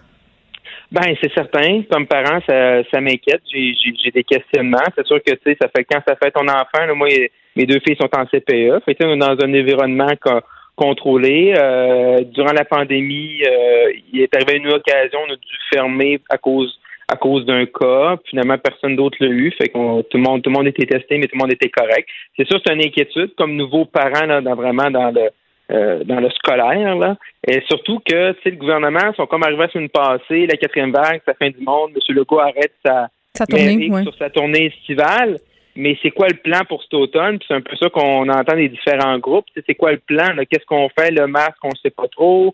Euh, si un jeune qui a un, si un jeune, mettons, qui a un cas, est-ce qu'on retire tout le monde? Qu'est-ce qui arrive avec les, les, les enseignants? Fait qu'il y a beaucoup d'inquiétudes présentement. Puis là, le, le, le- le temps file. Là. On est le 20 août ce matin. Là. On ne sait pas trop ce qu'on s'en va. Fait que c'est comme si le gouvernement, au début juillet, avait fermé les fermé le bureau, fermé la lumière. Là, ils sont revenus à mi-août. Ils ont fait Ah mon Dieu, la COVID est là, le Delta est là. Ouais. Fait que là, on ne sait pas quoi faire. La semaine prochaine, là, autant sur le détail sur le passeport vaccinal que sur le reste, ça va, ça va débouler. J'ai reçu Euh, la lettre. euh, j'ai reçu la lettre sur les procédures à suivre pour la rentrée scolaire euh, il y a quelques minutes à peine. On est à Ah. deux jours de la rentrée. Euh, en ce qui me concerne, là, moi j'ai des enfants au secondaire d'auto-primaire, taux de vaccination inquiétant au secondaire. Les enfants du primaire qui sont pas vaccinés, Elsie. Ben oui, c'est ça. Moi aussi, comme toi, là, j'ai, on est quatre, on a quatre enfants à la maison, le primaire, secondaire.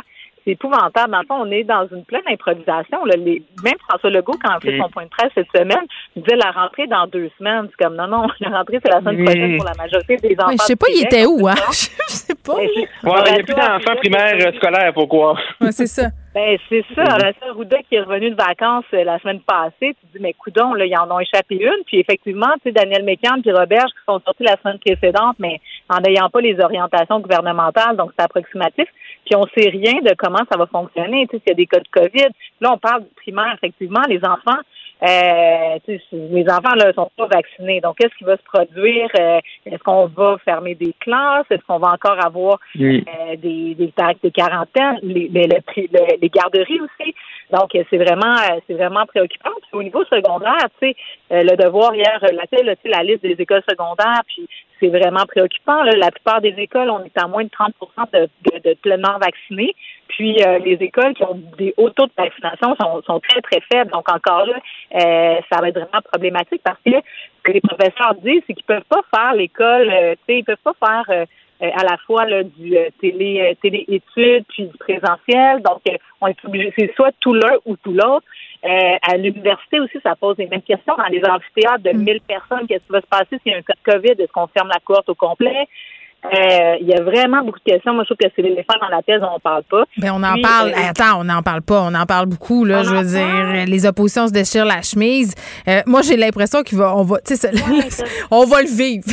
Si on n'aura Ben, pas on le va choix. le vivre, mais tu sais, la commission parlementaire, c'est sur la vaccination obligatoire. On est dans le passeport vaccinal. Donc là, là, ça, on va frapper un mur, tout le monde ensemble. Puis, le mur, on aurait pu. euh, j'ai envie de, j'ai envie de finir le segment en disant, tu sais, euh, euh, on paraphrase un peu euh, un tueur si proche là, quand ils disent auriez-vous pu le voir venir là, en parlant du meurtre? Ben, je pense qu'au niveau de Mm. ce qui va se passer dans les écoles, on aurait pu le voir venir depuis des mois, puis on, on a préféré attendre. Euh, j'ai, en tout cas, moi, je- j'appréhende cette rentrée scolaire là. J'ai pas Mm. la même naïveté que j'ai eue euh, l'année passée. Le variant Delta, c'était peurant. J'ai l'impression qu'on va s'en reparler bien assez vite la semaine prochaine. Elsie Marc-André, à lundi. Merci à lundi. Bye bye. Le, le commentaire de Luc La Liberté, une vision américaine, pas comme les autres. Hey Luc, c'est un, truc, euh, c'est un truc qu'on voit pas souvent. Un président américain qui fait deux discours à la nation euh, dans la même semaine. Je parle évidemment de Joe Biden là, qui va, qui revient en fait à son lutrin s'expliquer sur l'Afghanistan. Oui, écoute, puis euh, je, je pense que c'est absolument nécessaire parce que tu dis, on voit pas ça souvent un président qui agit de la sorte. Euh, on voit pas ça souvent non plus ça à quoi on a assisté euh, en. Afghanistan, malheureusement. Euh, Joe Biden le fait pour de multiples raisons, on l'aura deviné. là. Euh, bien sûr, c'est un dur coup pour son administration. Euh, en même temps, ben, il y a ce jeu politique hein, qui est qui est sincère à Washington, mais il doit aussi offrir bien sincèrement, au-delà des enjeux politiques, euh, des réponses un peu plus euh, étoffées que ce qu'il nous a offert jusqu'à maintenant et que ce qu'il a offert aux alliés jusqu'à maintenant. Tu vois, il, il a dit, Joe Biden, euh, je pense que le, le- chaos, il était inévitable. On peut s'entendre pour dire qu'après 20 ans, le jour où les Américains on s'attendait à ce qu'il y ait toutes sortes de démonstrations euh, entre cette réalité-là et ce qu'on voit et ce qu'on a vu dans les premières journées, mais ce qu'on continue à voir. Écoute, il y a deux mondes. Disons qu'il y avait beaucoup, beaucoup de nuances possibles ou de variations possibles entre ce que dit le président et ce qui est arrivé euh, dans la réalité, ce qui s'est avéré. Et entre autres, moi je souligne, je reviens souvent avec ça, euh, ne serait-ce que préparer ses alliés et ses collaborateurs à quitter. Écoute, c'est Oui, ils ont eu des mois de- pour s'y préparer. On s'en est parlé Ben voilà. euh, pas plus tard que cette semaine. Là. Oui, puis écoute, le retrait, de rien, là, il, était même euh, officiellement débuté sous Donald Trump qui avait signé ça. Qu'on soit encore embourbé dans des euh, dans, un enchevêtrement de, de, de technicalité administrative là, pour des gens qu'on connaît, qu'on a fréquentés, qui sont sur le terrain, qui ont risqué leur vie. Écoute, c'est juste indécent, tout simplement. Il y a beaucoup d'autres choses pour lesquelles je vais être sensible à la situation de Joe Biden, ou encore, je me dis, je comprends que ce président-là voulait sortir, et ça, c'est assez clair que d'un point de vue américain, ça s'explique très bien, mais il y a peu de choses à offrir pour justifier le bordel dans lequel on a plongé le pays, puis en même temps, bien sûr, ben, les États-Unis par, euh, par extrapolation. Euh, il peut même pas dire, hein, puis on, savait qu'il ne pourrait pas, qu'il ne pourrait pas dire ça non plus, mais ça demeure encore vague. Il dit, je ne peux pas promettre ce qu'en sera l'issue finale. Euh, pour quelque chose qu'on a négocié pendant un certain temps sous l'administration précédente. Puis M. Biden, il peut pas dire, euh, regardez, ça, ça a été négocié par Trump. Donc, une partie de la faute qui revient à Trump. En même temps, écoute, ils ont eu accès aux, aux documents, puis ils savaient très bien ce qui était couché sur le papier. Puis après huit mois qu'on en soit là, euh, c'est plus que triste. C'est, pourquoi il revient? C'est pourquoi il revient? Quelle précision reste là? C'est parce que s'il maintient sa position et tout ça, c'est ce besoin-là de, de, de, de revenir euh, s'expliquer, il est dû à quoi? Qu'est-ce qu'il a à gagner? Pourquoi il fait ça? Écoute, toujours- L'idée, c'est toujours de, de, de rassurer puis de tenter. J'aime pas utiliser l'expression d'abord en français, ça ne se dit pas, mais le, le spin, la tournure qu'on va donner à- aux événements, puis la façon d'expliquer ça aux Américains. Et Biden sait très bien que, puis de ça aussi, on en avait un petit peu discuté, mais il sait très bien qu'en partant, les Américains étaient d'accord pour qu'on sorte les troupes de là. Majoritairement, c'est une écrasante majorité. Oui, là. 70 Voilà, 70% Donc, lui mise toujours que pour faire accepter ça, euh, ben, il peut pas dire il s'est rien passé, mais il peut atténuer la portée des critiques en disant j'ai fait ça pour que nous puissions partir et il n'y avait pas de manière élégante de partir. S'il ne dit que ça, c'est vrai. Mais en même temps, ben, c'est ne pas dire euh, la totalité des informations dont on disposait, puis le fait qu'on s'est mal préparé. Peu importe comment il va tourner ça, la, la tâche noire de Joe Biden dans ce dossier-là, c'est pas le conflit en Afghanistan, puis le, le, le, le, fait qu'on ait été pris dans un bourbier pendant aussi longtemps. C'est comment a-t-il géré la sortie? Et elle a été mal gérée, point. Donc, ce sera une espèce de mea culpa, peut-être, à n'en point douter. Ben écoute, il, il faut. Mais du bout des lèvres.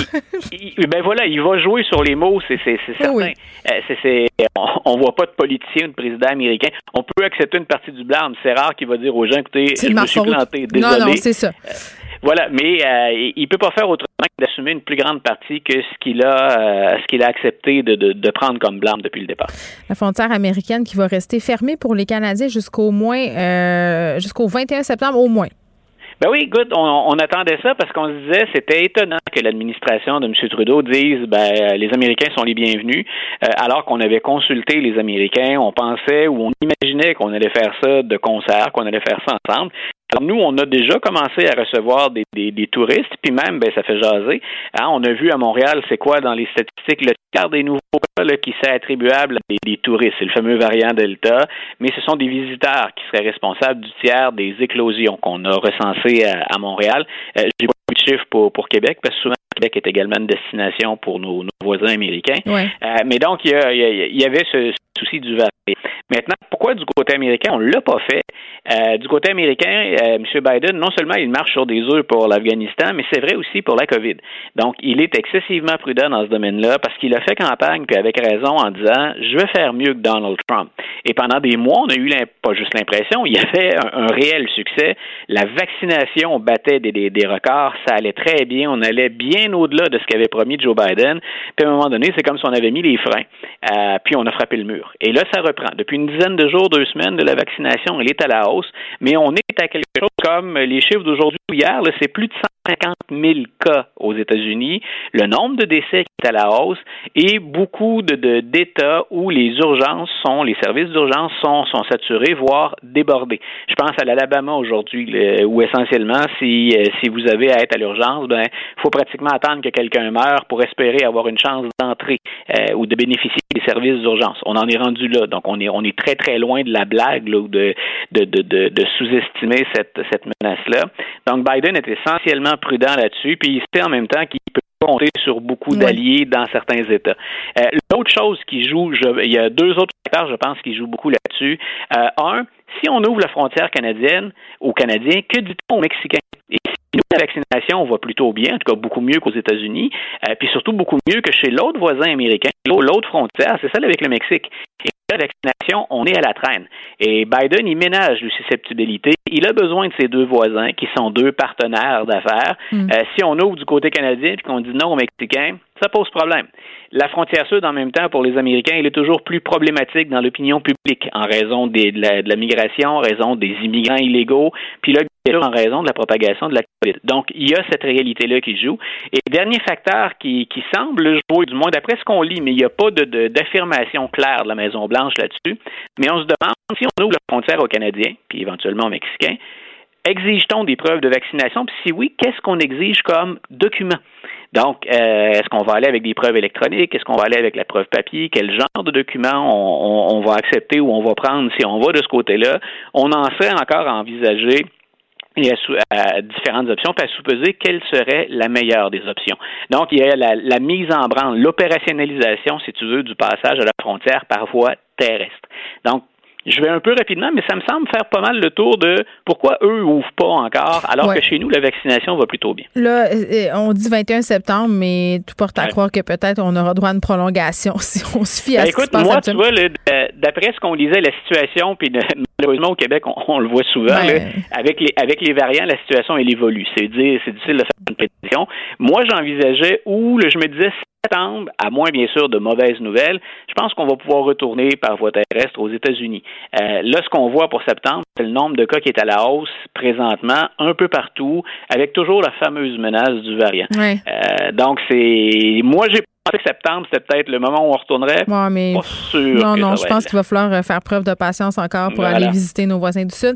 Euh, étude sur les États les plus abordables aux États-Unis. Est-ce qu'on serait capable de vivre aux États-Unis? Écoute, j'ai gardé le sujet, ça, ça fait c'est sérieux puis à la fois un peu plus léger. C'est l'idée m'est venue parce que j'ai vu les euh, j'ai eu les chiffres cette semaine et je me souviens d'avoir travaillé comme guide touristique aux États-Unis euh, avec des adultes pour différentes compagnies, mais je l'ai fait avec beaucoup d'étudiants aussi. Et il y a des endroits carrément où mes étudiants ou les touristes disaient qu'est-ce qu'on aimerait vivre ici, puis pourquoi vous, Monsieur la Liberté, vous n'allez pas vivre aux États-Unis? Et j'ai toujours dit d'abord parce que je suis au Québec, j'adore le Québec, je suis ancré ici, ça me convient, mais j'aime bien aller visiter les États-Unis. Et euh, ils déchantent toujours quand je leur donne des statistiques. Par exemple, commençons par les endroits où ça pourrait coûter le plus cher pour. Et quand je dis le plus cher, là, les chiffres que je vais te donner, c'est si tu gagnes pas ça Ben, par donne-les vite parce qu'il nous reste 40 secondes. OK. Ben, écoute, les, les États les plus chers, là, si tu veux pas être dans une situation le sous le seuil de la pauvreté, il faudrait que tu gagnes de 40 à 50 000 dollars par année pour vivre, pas être riche, vivre en Hawaï, à New York, au Massachusetts, dans Washington D.C., le Maryland et l'Oregon. Par contre, à autour de 28 à 30 000 dollars par année, tu es capable de vivre au-dessus du seuil de la pauvreté au Dakota du Sud, en Alabama, en Arkansas, en Indiana, en Idaho Ouais. ou encore en Louisiane. Ben c'est ça. Je pense que Luc, on, on va garder notre chèque de paye ici et on va ah, on va utiliser nos deniers euh, au Québec. Merci beaucoup Luc. On se reparle la Pendant que votre attention est centrée sur cette voix qui vous parle ici, ou encore là, tout près ici, très loin là-bas, Celle de Desjardins Entreprises est centrée sur plus de 400 000 entreprises partout autour de vous. Depuis plus de 120 ans, nos équipes dédiées accompagnent les entrepreneurs d'ici à chaque étape pour qu'ils puissent rester centrés sur ce qui compte, la croissance de leur entreprise. IGA est fier de présenter l'émission À vos affaires. Pour économiser sur votre panier d'épicerie, surveillez les offres et promotions de la circulaire disponible à IGA.net chaque semaine. IGA, vive la bouffe et les bonnes affaires. Vous vous demandez si les plantes ressentent de la douleur? Ou encore, comment est-ce que les daltoniens voient le monde? Le balado en cinq minutes est pour vous. Explorez la science, l'actualité et l'histoire en un temps record. La Feu, en collaboration avec le gouvernement du Québec, est fière de propulser la série Balado en cinq minutes. Ne laissez pas les questions sans réponse plus longtemps. En cinq minutes, disponible sur l'application et le site cubradio.ca. Vous écoutez Geneviève Peterson. Cube Radio. Cube Radio. Cube Radio. En direct à LCN.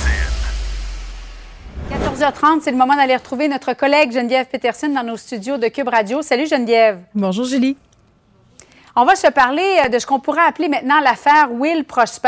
Euh, Qu'as-tu pensé euh, de, de son point de presse hier qu'il a tenu en fin d'après-midi?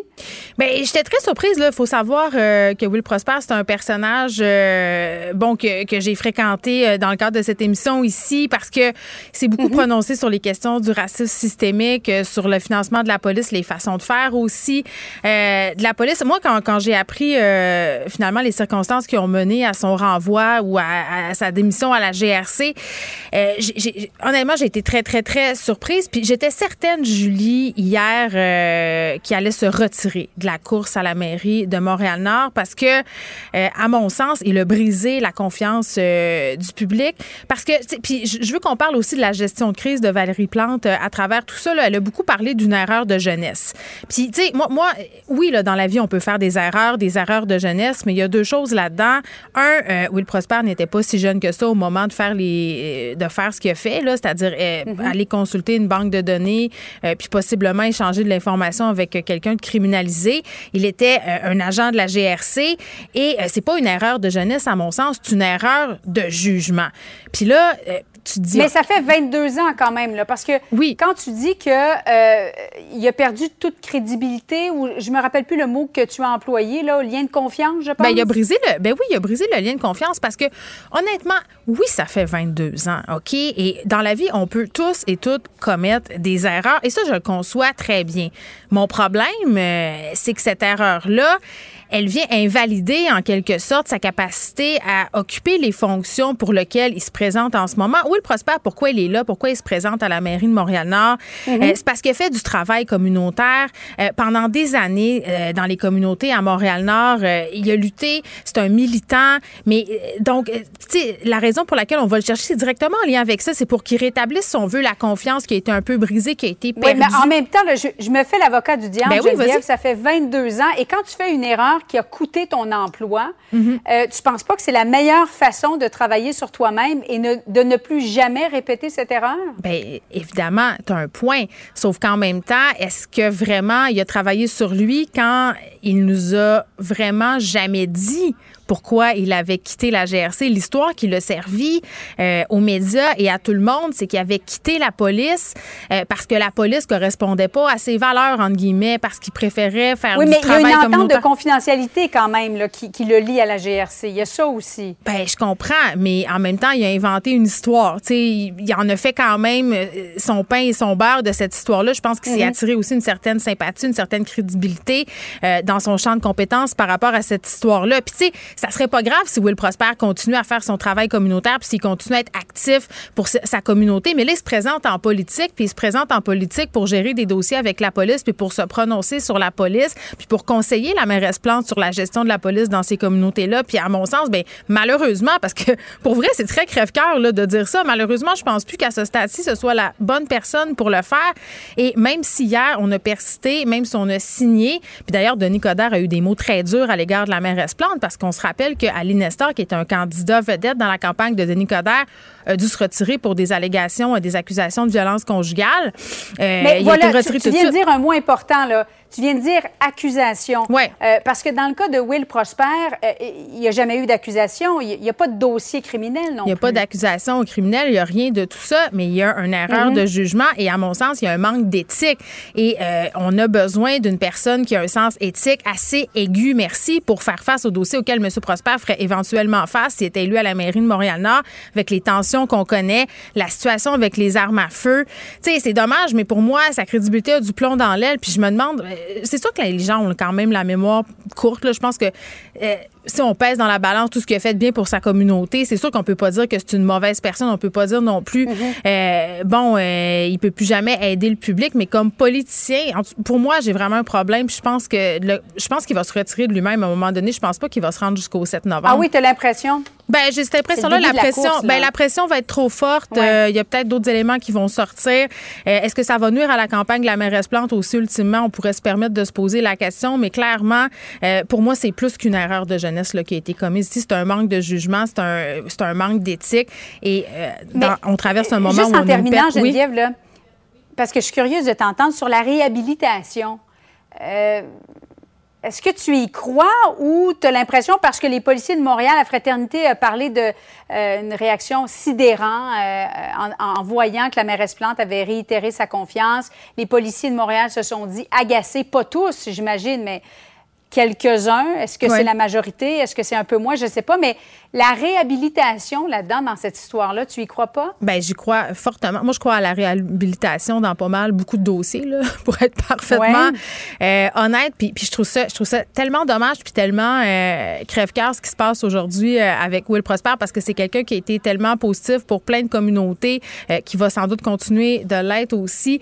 De la réhabilitation au sein du public, au sein des yeux du public, oui, une réhabilitation sociale, mais tu sais, pour se présenter en politique, tu sais, je veux dire, c'est c'est extrêmement grave le geste qui lui est reproché, Julie, là, d'avoir fouillé euh, dans une enquête policière, d'avoir possiblement échangé de l'information avec des milieux criminalisés, même s'il le nie. Je veux dire, tu sais, la politique, c'est une question de confiance. On traverse une grande crise de confiance envers nos politiciens. Puis comme je le disais, il y a un climat de tension sans nom euh, entre la police et les communautés à Montréal-Nord. Oui, la réhabilitation, mais je pense que peut-être pour cette campagne électorale-là, là, c'est raté. Merci beaucoup, Geneviève. Bon après-midi à toi. Merci.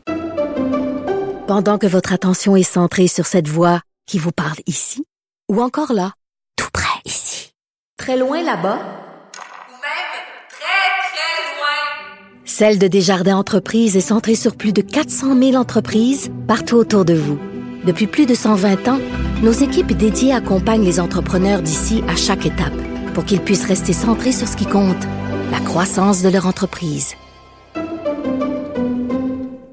IGA est fier de présenter l'émission À vos affaires. Pour économiser sur votre panier d'épicerie, surveillez les offres et promotions de la circulaire disponible à IGA.net chaque semaine. IGA, vive la bouffe et les bonnes affaires.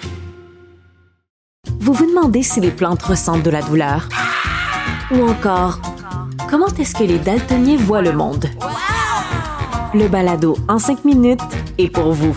Explorez la science, l'actualité et l'histoire en un temps record. La Feu, en collaboration avec le gouvernement du Québec, est fière de propulser la série Balado en cinq minutes. Ne laissez pas les questions sans réponse plus longtemps.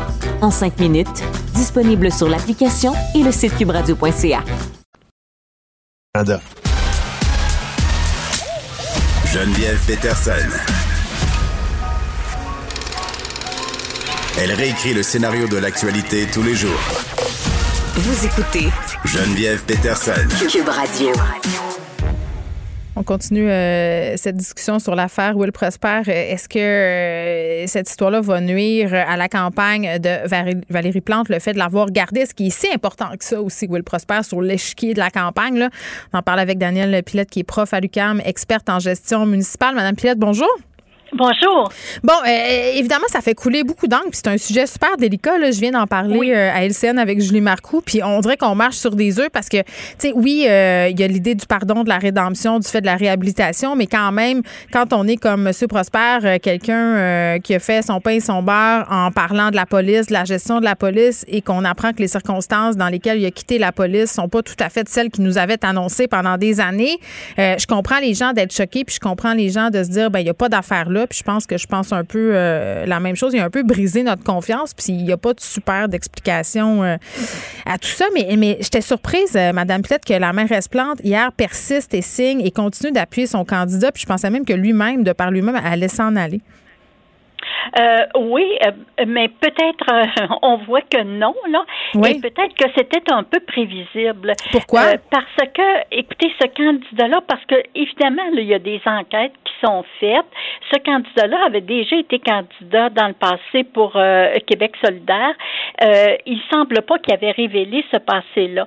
Donc, ça veut dire que lui, personnellement, il était prêt à prendre le risque. Donc, s'il était prêt à prendre le risque que le squelette sorte du placard, ça veut dire qu'il ne va pas s'en aller maintenant. Euh, il était très au courant et dans le fond, il avait euh, programmé en quelque sorte sa réaction d'aujourd'hui. Donc, il ne va pas s'en aller de lui-même. La mairesse Plante, moi, je dirais que je, je comprends tout à fait là, la réaction de la population, puis je ne juge pas ça. Je, je parle juste de la politique municipale. Oui, oui. La mairesse Plante, elle pouvait difficilement en politique municipale s'en défaire. Pourquoi? Euh, pour deux raisons. La première raison, c'est que Montréal-Nord, ben oui, c'est un arrondissement euh, comme un autre, mais en même temps, elle, elle est mairesse du Grand Montréal.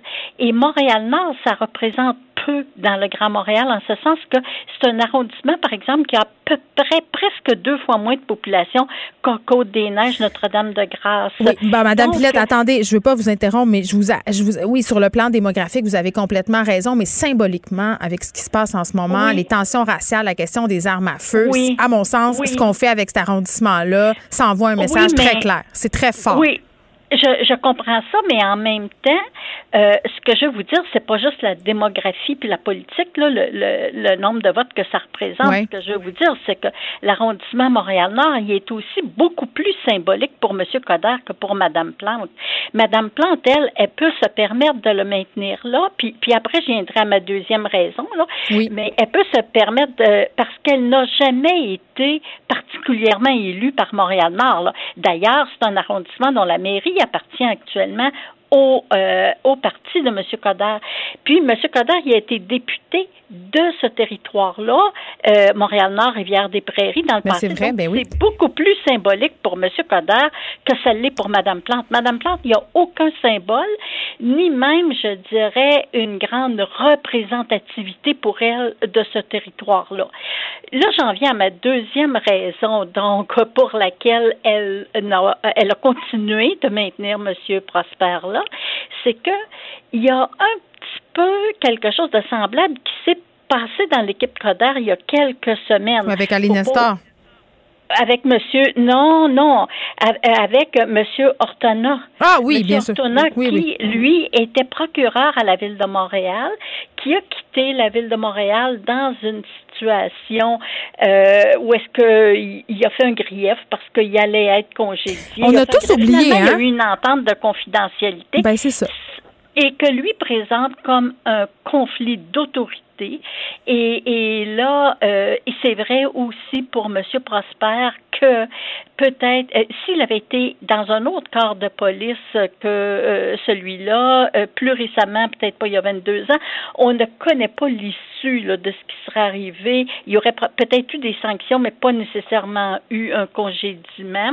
Euh, donc, pour, pour avoir consulté euh, des documents confidentiels là, dans le registre. Alors, donc, euh, euh, il- les deux cas se ressemblent un petit peu, mais sauf que dans le cas de M. Ortona, euh, comme il est, euh, il est quand même président maintenant d'un centre de services euh, scolaires, euh, évidemment, il est beaucoup plus difficilement attaquable que M. Prosper l'est. Et, et- et il y a peut-être aussi cette raison-là qui a joué dans la rationalité de la mairesse Plante, là, euh, pour dire, ben, euh, je ne céderai pas, alors que dans des circonstances similaires, Ouais. M. Coder n'a pas cédé non plus, a maintenu son candidat. Il y a des candidats qu'il n'a pas maintenus, euh, mais il y a des, can- des candidats qu'il a maintenus aussi. Euh, alors, ça témoigne quand même de la difficulté actuellement de trouver une relève qui soit irréprochable en politique municipale. Mais j'ai envie de poser la question est-ce qu'il faut être irréprochable? Euh, C'est parce que je pense que dans le cas de, Will Prosper, ce qu'on lui reproche, la nature de ce qu'on lui reproche, un impact direct sur, sur ce pourquoi on était allé le chercher pour faire de la politique municipale. Mais je ne sais pas, est-ce que pour être politicien de nos jours, il faut avoir un passé irréprochable, avoir aucun, avoir eu aucune erreur de jeunesse ou de manque de. Je pense pas. Je pense vraiment c'est parce que la faute est liée à ce qu'il défend en ce moment. Je pense que c'est ça que les gens ont eu de la misère à avaler. Euh, oui, ben, ben oui, c'est sûr. Là, il y a comme euh, il y a comme un revirement situation. On comprend tout ça, mais ça c'est une rationalité politique pour l'électeur. Ouais. C'est pas nécessairement la rationalité pour politique pour la chef de parti. Euh, Je veux juste vous dire que il, il faut euh, il faut faire une distinction. là. On comprend parfaitement l'électeur. Euh, de toute façon, peut probablement que ça veut dire, comme je vous disais, que Madame Plante, euh, la, la de toute façon politique a remonté, même s'il n'y avait pas eu cet événement-là, étant donné qu'actuellement la mairie de Montréal-Nord appartient à l'équipe Coder, Ouais. euh, parce que euh, la, la mairesse actuelle, elle aussi, elle est dans le communautaire là, à Montréal-Nord. Alors, euh, qu'elle parle de police ou qu'elle parle pas de police, elle est dans le communautaire, donc elle va chercher un petit peu la même clientèle électorale que possiblement M. Prosper. Et puis, elle, elle part en avance parce qu'elle part déjà comme mairesse. Alors, ça veut dire, euh, p- euh, c- ça veut probablement dire que jusqu'à un certain point, la mairesse de Montréal-Nord renonce à l'avance euh, à ce qu'on remonte la pente. Mais Ouais. de toute façon, la pente était très abrupte à remonter puisqu'on avait déjà une mairesse impliquée dans le communautaire. Bon, ma- Et aussi parce que à Montréal-Nord, euh, il y a quand même, euh, oui, il y a des groupes culturels, mais il y a quand même euh, une bonne proportion de personnes âgées qui vivent en résidence. Il y a plusieurs résidences et Mm. on sait que cette clientèle-là, elle est déjà, euh, en tout cas, à la dernière élection, elle était Ouais. très acquise à la mairesse de, de Montréal-Nord de l'équipe Coder. Bon, c'est de dire en fait que ça aura peut-être, en fait, possiblement pas grand impact sur la campagne de Mme Plante. Daniel Pilette, merci. Exactement. Qui est prof à Merci l'UQAM, à. Au experte en gestion municipale. Le, le commentaire de Danny Saint-Pierre, un chef pas comme les autres. Dani, Bonjour. bonjour. Aujourd'hui, je te ferai pas bye-bye avec ma main. Ça t'a fâché hier. J'étais- Pas que j'étais fâché, mais j'ai pas eu le temps de, de dire ce que j'avais à dire. Puis on. T'étais dans... Ouais, C'était comme, OK, va-t'en. Bye, bye. Maintenant. On, on châtie ceux qu'on aime. Ah, je sais, mais c'est correct, je suis le poumon de l'émission, je le comprends. Est-ce que euh, est-ce que tu étais surpris hier quand tu as vu euh, à 16h30 que Will Prosper abandonnait pas la course à la mairie de Montréal-Nord? Non, moi, j'étais content. Ah oui, pourquoi? Ben, je suis content parce que euh, il s'est comme pas défilé. Euh, il a dit qu'il avait fait l'erreur. Il a dit qu'il n'a pas traversé la ligne. Il n'y a rien qui prouve qu'il l'a fait, à date. Puis, euh, au lieu de tomber dans l'espèce de wokitude de faire OK, on va canceller tout ce qui peut nous faire peur, n'importe quoi, ce gars-là, est terrain depuis quoi, une vingtaine d'années? Oui. Euh, il, a, il a fait ça, semble-t-il. Il a fouillé dans un registre auquel il n'y avait pas d'affaires. Est-ce qu'il a été un snitch ou pas? On ne le sait pas. Oui. Euh, je trouve que c'est pas assez pour euh, commencer à s'inquiéter. Puis je trouve que les actions qu'il a fait depuis les 20 dernières années parlent beaucoup plus que cette erreur-là. Je trouve ça intéressant, euh, ce que tu dis. Moi- Il est au front tout le temps, Will Prosper, là. Ben, constamment. Je, je le sais bien, mais en même temps, tu sais, on peut tous faire des erreurs, puis on peut tout manquer de jugement. là. Je pense que j'en suis la preuve vivante dans ce beau monde, comme On toi, puis comme tout le tous. monde. Oui. Moi, L'affaire qui vient vraiment, moi, qui me bug vraiment, c'est que la faute qu'on lui reproche, bon, c'est un manquement à l'éthique qui a rapport avec le mandat pour lequel euh, on est allé le chercher. Ça, c'est une chose qui pourrait se réparer, tu sais, avec une, bonne gestion. L'affaire où j'ai plus de misère, c'est que pendant des années, il a menti sur les circonstances qui ont mené à, qui l'ont mené à quitter la GRC. Puis ça, cette histoire-là, qui, qui a brodé. Hmm. Tu sais, puis je peux comprendre les raisons pour lesquelles tu te brodes une histoire, mais, mais quand tu te lances en politique, euh, c'est sûr que ton, hein, ton, ton métier va prendre le bord. C'est sûr que ça revient de ta, le ta, cul ta retaille, ta, ta couture que tu as faite, là, elle, va se slacker, puis Ben, les gens vont comprendre. Moi, c'est c'est ce bout-là. C'est vraiment ce bout-là, cette histoire-là qu'il s'est fabriqué pour, pour expliquer qui, qui, qui, qui vient me dire que c'est peut-être pas la bonne personne, pas pour s'impliquer auprès des communautés, parce qu'il a fait un travail extraordinaire, mais pour assumer cette fonction-là, euh, qui est de rebâtir la confiance, euh, puis de changer la pratique policière, puis d'être ce, ce pont-là, là, ce lien-là entre la police et puis les communautés. Est-ce que c'est la meilleure personne? Parce que là, les policiers doivent vieillir la face en ce moment. Tu sais, je veux dire, là, je pense plus que c'est la bonne. Il est comme brûlé Mm. un peu, là. En même temps, tu sais, à, à chaque jour, la bête est nourrie par d'autres choses. Tu sais, euh, tu peux avoir honte, raison. tu peux mentir. Ouais, ça nous est tous arrivé. Moi, j'embellis la vérité pour plein d'affaires euh, plus jeunes que je ne referais pas aujourd'hui. Tu sais, on parle de 20 ans. là. Puis, tu sais, moi, Will Prosper, j'ai croisé une couple de fois. Je le connais pas. Euh, j'ai pas d'intérêt dans cette histoire-là, tu sais, dans la mesure où... euh, tu sais, moi, je trouve que le gars, il assume, il s'est pas défilé, il a dégagé les faits de cette erreur-là. Euh, J'y pense à chaque jour. Bon, OK. Est-ce qu'on peut essayer quelque chose d'autre? Parce que visiblement, ce qu'on fait à date marche pas. Est-ce que ça peut être quelqu'un qui, a- qui a une strike euh, en partant puis qui, qui est exposé? J'aille pas ça, moi. J'aille pas ça. Le fait qu'il soit en, en rédemption, j'aille pas ça. Qu'on l'ait pogné puis qu'il le sait puis... Euh... Mais aurait pas dû le dire au départ, tu sais, quand tu te présentes oui, en bien, politique? mais, qui, Ouais. qui ferait mieux ça que lui, admettons? Ah, certainement pas moi. Ben, moi non plus. Mais je, bon, Qui est conscient de cette réalité-là? C'est quand que- même pas simple. je trouve que le bris de confiance, euh, il est quand même là. Ça va être intéressant de voir comment il va mener sa campagne, s'il va toffer jusqu'au 7 novembre. Mais qu'est-ce qu'on veut avoir Mais moi, je pense, comme, je qui pense moi, je pense qu'il t'offrera pas, mais je veux, ça va être trop difficile, la pression et tout ça. C'est pas ça que je veux nécessairement comme issue, mais je pense que ça va être très difficile pour lui de rester. Je pense. Ah, c'est sûr. Mais admettons, qu'est-ce qu'on veut comme élu? Est-ce qu'on veut du monde qui sont lisses, qui sont limpides, qui sortent directement de la chambre de commerce? Là, tu touches un point. Qu'est-ce qu'on veut? re- qui parle la langue de bois? on, on reproche à nos élus de pas être des humains, puis quand ils sont des humains, on veut qu'ils s'en aillent. Oui. Ça, ça- puis ça, je, je- je- c'est bien que tu relèves euh, ma propre contradiction parce que parce que j'en, ai à ce, à ce sujet-là.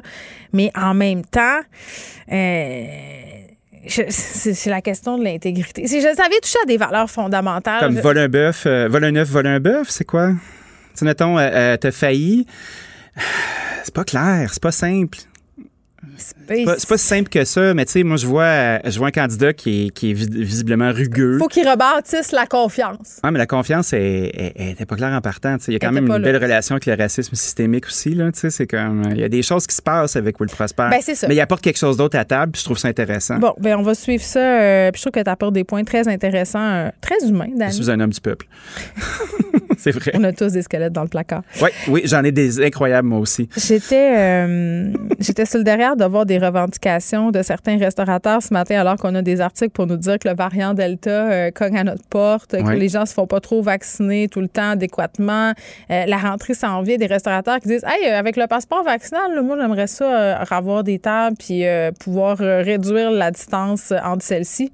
Sont- Comment t'as accueilli ça? Ben, moi, je te dirais que si la science dit que deux vaccins, c'est suffisant, Si on dit. Elle est plus sûre, la science. Non, elle est plus sûre, mais la science, ça change à tous les jours, puis c'est- des munitions pour les gens qui n'y croient pas. Euh, C'est vrai. euh, avec deux vaccins, t'es beaucoup mieux qu'un ou pas de vaccin pantoute. Le variant Delta adore les gens qui ne sont pas vaccinés, on le sait déjà. Euh, les restaurateurs, eux, dans le fond, revendiquent l'idée que s'ils se plient à cette job de bras-là et qu'ils la font bien, on pourrait avoir plus de tables. C'est une négo, on s'essaye Test rapide. Test rapide. Je sais pas quel est le chemin, mais visiblement, ce serait important de avoir plus de sièges dans les restos. Oui, parce qu'on le voit, euh, puis on voit la différence, puis euh, c'est tough. Ton modèle d'affaires, s'il est fait pour avoir 60 places puis t'en as juste 30, ça marchera pas. Tout est calculé dans un restaurant. Je pense qu'on le répétera jamais assez. Là. Chaque pouce carré calculé. Euh, chaque pouce carré, chaque temps où les gens restent à leur table, tout ce qui est commandé, la vaisselle, les assiettes, donc couper trois tables, les gens font Ah, ça fait pas de différence. Ouais, Euh, oui, ça en fait une. Graziella Batista, là, c'est pas un pied de céleri. Euh, c'est pas une conne, là. Elle est brillante, le restaurant Graziella est en affaires depuis une trentaine d'années. Euh, c'est un des euh, un des meilleurs chefs italiens du Canada, Euh, une des meilleures chefs italiennes du Canada. Euh, elle est en affaires depuis longtemps. Je la connais personnellement. Elle chiale pas dans le vide. Je comprends ce qu'elle dit. J'aimerais ça avoir la même chose moi aussi. Je suis juste inquiété du fait que est-ce que toute cette espèce de, de patente à gosse qui est le passeport vaccinal avec un, un variant qui semble si virulent soit le sujet le plus important en ce moment? Je pense pas. Ma mère est fâchée contre moi parce que je suis pas encore allée au Pontiac utiliser mon cadeau de fête. Ah, ça va venir. Je vais y aller. J'ai dit à ma mère que j'attendais d'être bien à bout. Euh, Je sais, euh, elle a dit que ça avait mangé le meilleur dessert de sa vie. Ah. Je viendrai quand il y aura plus de tables. Ah, ben il y a beaucoup de tables hein, chez nous. Dépêche-toi avec la terrasse ferme. Ça va être long. Euh, tu voulais me parler d'une application qui propose de faire de chaque jour un jour de paye. C'est comme le paradis. Non, c'est vraiment pas le paradis. Ah non, mais moi, j'aimerais ça être payé chaque jour. C'est comme chaque jour un cadeau. Il y a un paquet de monde qui vivent avec une paye d'avance. Là, tu sais, tu fais comme. euh, Il y a une application euh, torontoise qui s'appelle euh, Coho, comme le saumon. Euh, euh, et plusieurs établissements ont commencé à l'installer puis à le proposer aux employés parce que tu peux avoir accès à chaque jour en temps réel à la moitié des gains que tu as fait en heure. Fait qu'exemple, tu as travaillé, tu as fait 100 pièces, tu pourrais avoir accès à 50 dollars. Le problème dans C'est comme si tu dépenses ta paie avant d'avoir gagné. c'est comme si au lieu de l'avoir dans deux semaines, ta paye, tu l'as en temps réel. Tu as la Oui, moitié en temps réel. ouais, ça, on sait très très bien ce que ça donne. ça va creuser la tombe de certaines personnes encore plus. ça va pitcher les gens dans le crédit d'une autre façon. Parce que, tu sais, un des, euh, un des, des bastions réconfortants du fait d'avoir ta paye aux deux semaines, c'est que tu peux pas euh, la sniffer au bar le soir même. sais. à moi que tu connaisses un bon Shylock. Ouais, mais les Shylock, on sait où est-ce que ça mène. Puis après ça, ben, si tu fais la fête ou si tu as une mauvaise gestion de ton argent ou tu as une relation très souple avec euh, ton crédit, ben non seulement dans deux semaines, tu n'auras pas ta paye pour payer ta carte, mais en plus, euh, tu veux avoir utilisé ta carte pour te rendre à ton deux semaines. Puis là, tu creuses un trou. J'aime pas ça tant que ça. Ça m'inquiète. C'est Pour les petits. C'est vraiment pas long de creuser sa tombe en finance. Moi, ce qui m'inquiète euh, beaucoup, là, euh, c'est de voir euh, des paiements en différé sur Internet Oui. maintenant pour des systèmes euh, qui coûtent 100 dollars. Ben oui. Puis ça, je trouve ça totalement pernicieux pour les jeunes.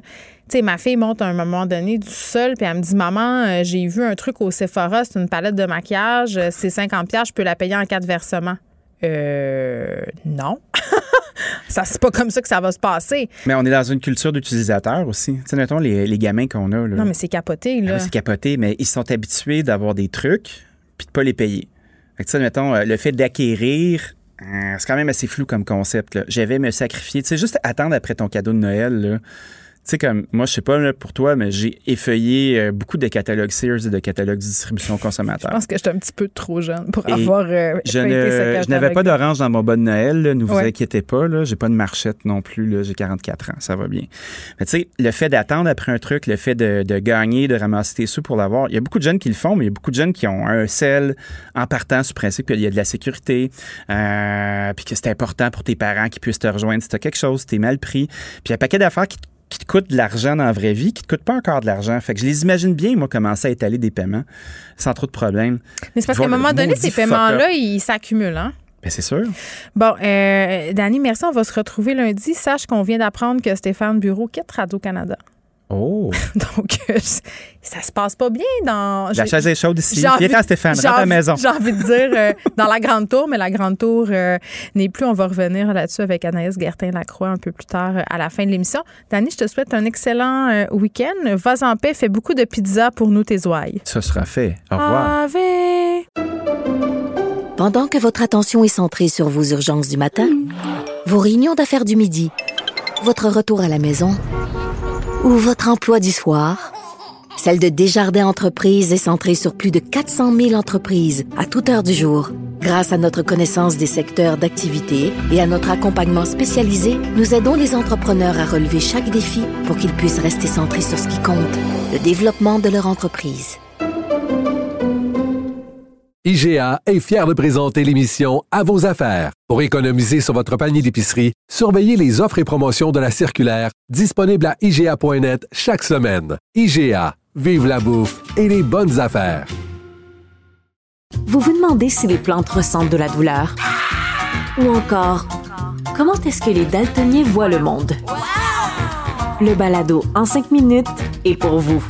Explorez la science, l'actualité et l'histoire en un temps record. La Feu, en collaboration avec le gouvernement du Québec, est fière de propulser la série Balado en cinq minutes. Ne laissez pas les questions sans réponse plus longtemps. En cinq minutes, disponible sur l'application et le site cubradio.ca.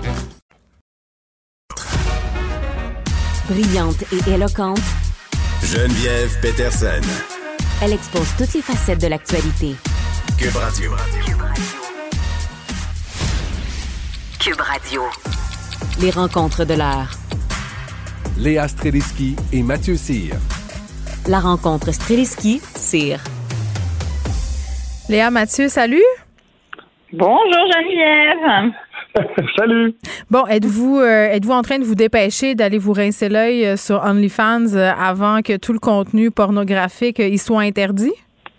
Oui, parce que c'est le seul endroit où tu peux consommer de la pornographie sur Internet. C'est vrai, hein? Moi, j'en ai jamais trouvé Oui. d'autres. Toi, C'est Mathieu? le seul. Euh, ben moi, je trouve que l'article qui est paru aujourd'hui, c'est de la belle bullshit en talons hauts. Pourquoi? Personnellement, c'est ça. Euh, je veux dire, c'est, pas du tout la pornographie qu'ils veulent enlever. C'est en fait qu'ils veulent enlever la pornographie qui, euh, qui utilise la violence, des armes à feu ou du contenu sexuel criminel comme la zoophilie ou du viol. Mais le reste va rester là. Ah, on va encore avoir euh, le droit de se donner en regardant des petites madames en sous-vêtements. C'est c'est bien. Ça me rassure pour la suite du monde. Mais, mais je pense que mais je pense que tu pourras pas faire ça si ce qui t'excite c'est un diplôme de l'UCAM par contre ça tu pourras pas le faire. Non, on peut pas utiliser l'image de marque euh, de Lucam à côté de des, de des seins. Ça, j'ai bien compris. Mais juste pour qu'on puisse se situer, là, pour les gens qui n'ont pas suivi euh, la saga OnlyFans, euh, c'est la plateforme qui a pris cette décision-là euh, dans la foulée, je crois, de son entrée en bourse. là. Est-ce que vous pouvez m'en dire plus là-dessus? Oui, tout à fait. C'est en fait c'est c'est c'est pas c'est pas pour l'avancée euh, du statut de la femme ou pour l'équité ou quoi que ce soit.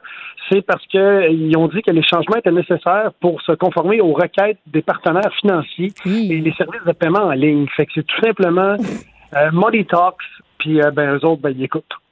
Léa, est-ce que c'est une position hypocrite? Ben, je, ça dépend exactement ce qu'ils enlèvent ou pas. Là. Je me souviens quand la plateforme Tumblr aussi a décidé de faire ça parce qu'il y avait beaucoup de gens qui consommaient euh, de la pornographie euh, Oui. un peu plus un peu plus propre sur Tumblr, on va dire. Érotico, euh, ouais. Oui, ben c'est parce que tu sais, je veux dire, ça fait moins Pornhub ou est-ce que c'est vraiment comme de la de l'espèce de saucisserie là, où est-ce que tu trouves de tout puis c'est généralement gras. Euh, mais euh, OnlyFans, euh, est-ce que c'est hypocrite? Oui, si on fait plein de cash sur le contenu clairement euh, érotique et pornographique. Euh, moi, ça m'a surtout rappelé ce que ça me rappelle cette saga-là parce que tu sais, on, on- Mathieu et moi, on crée du contenu. Ça me rappelle à quel point est-ce que euh, ton avenir, si tu places tous tes œufs dans le panier d'une plateforme, à quel point rapidement tu peux perdre ton revenu? C'est ça qui est dangereux. Si tu n'as pas d'autres manières de faire de l'argent, c'est tous les gens qui font du cash à cause de YouTube ou Instagram ou Twitter ou Facebook, ben Twitter peut-être moins parce qu'il n'y a pas vraiment moyen de faire du cash, mais euh, c'est dangereux quelque part, parce que tu remets vraiment ta vie dans une plateforme qui peut changer son règlement du jour au lendemain, puis là c'est quoi ta job, tu sais?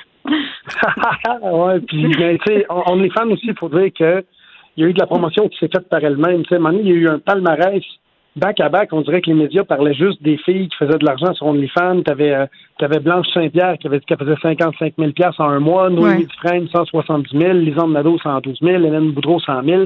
Puis ces, ces, ces, euh, ces personnes-là faisaient leur promotion sur Instagram, puis Twitter, puis c'est un peu là. En fait, moi, c'est là que j'ai un bémol par rapport à cette compagnie-là.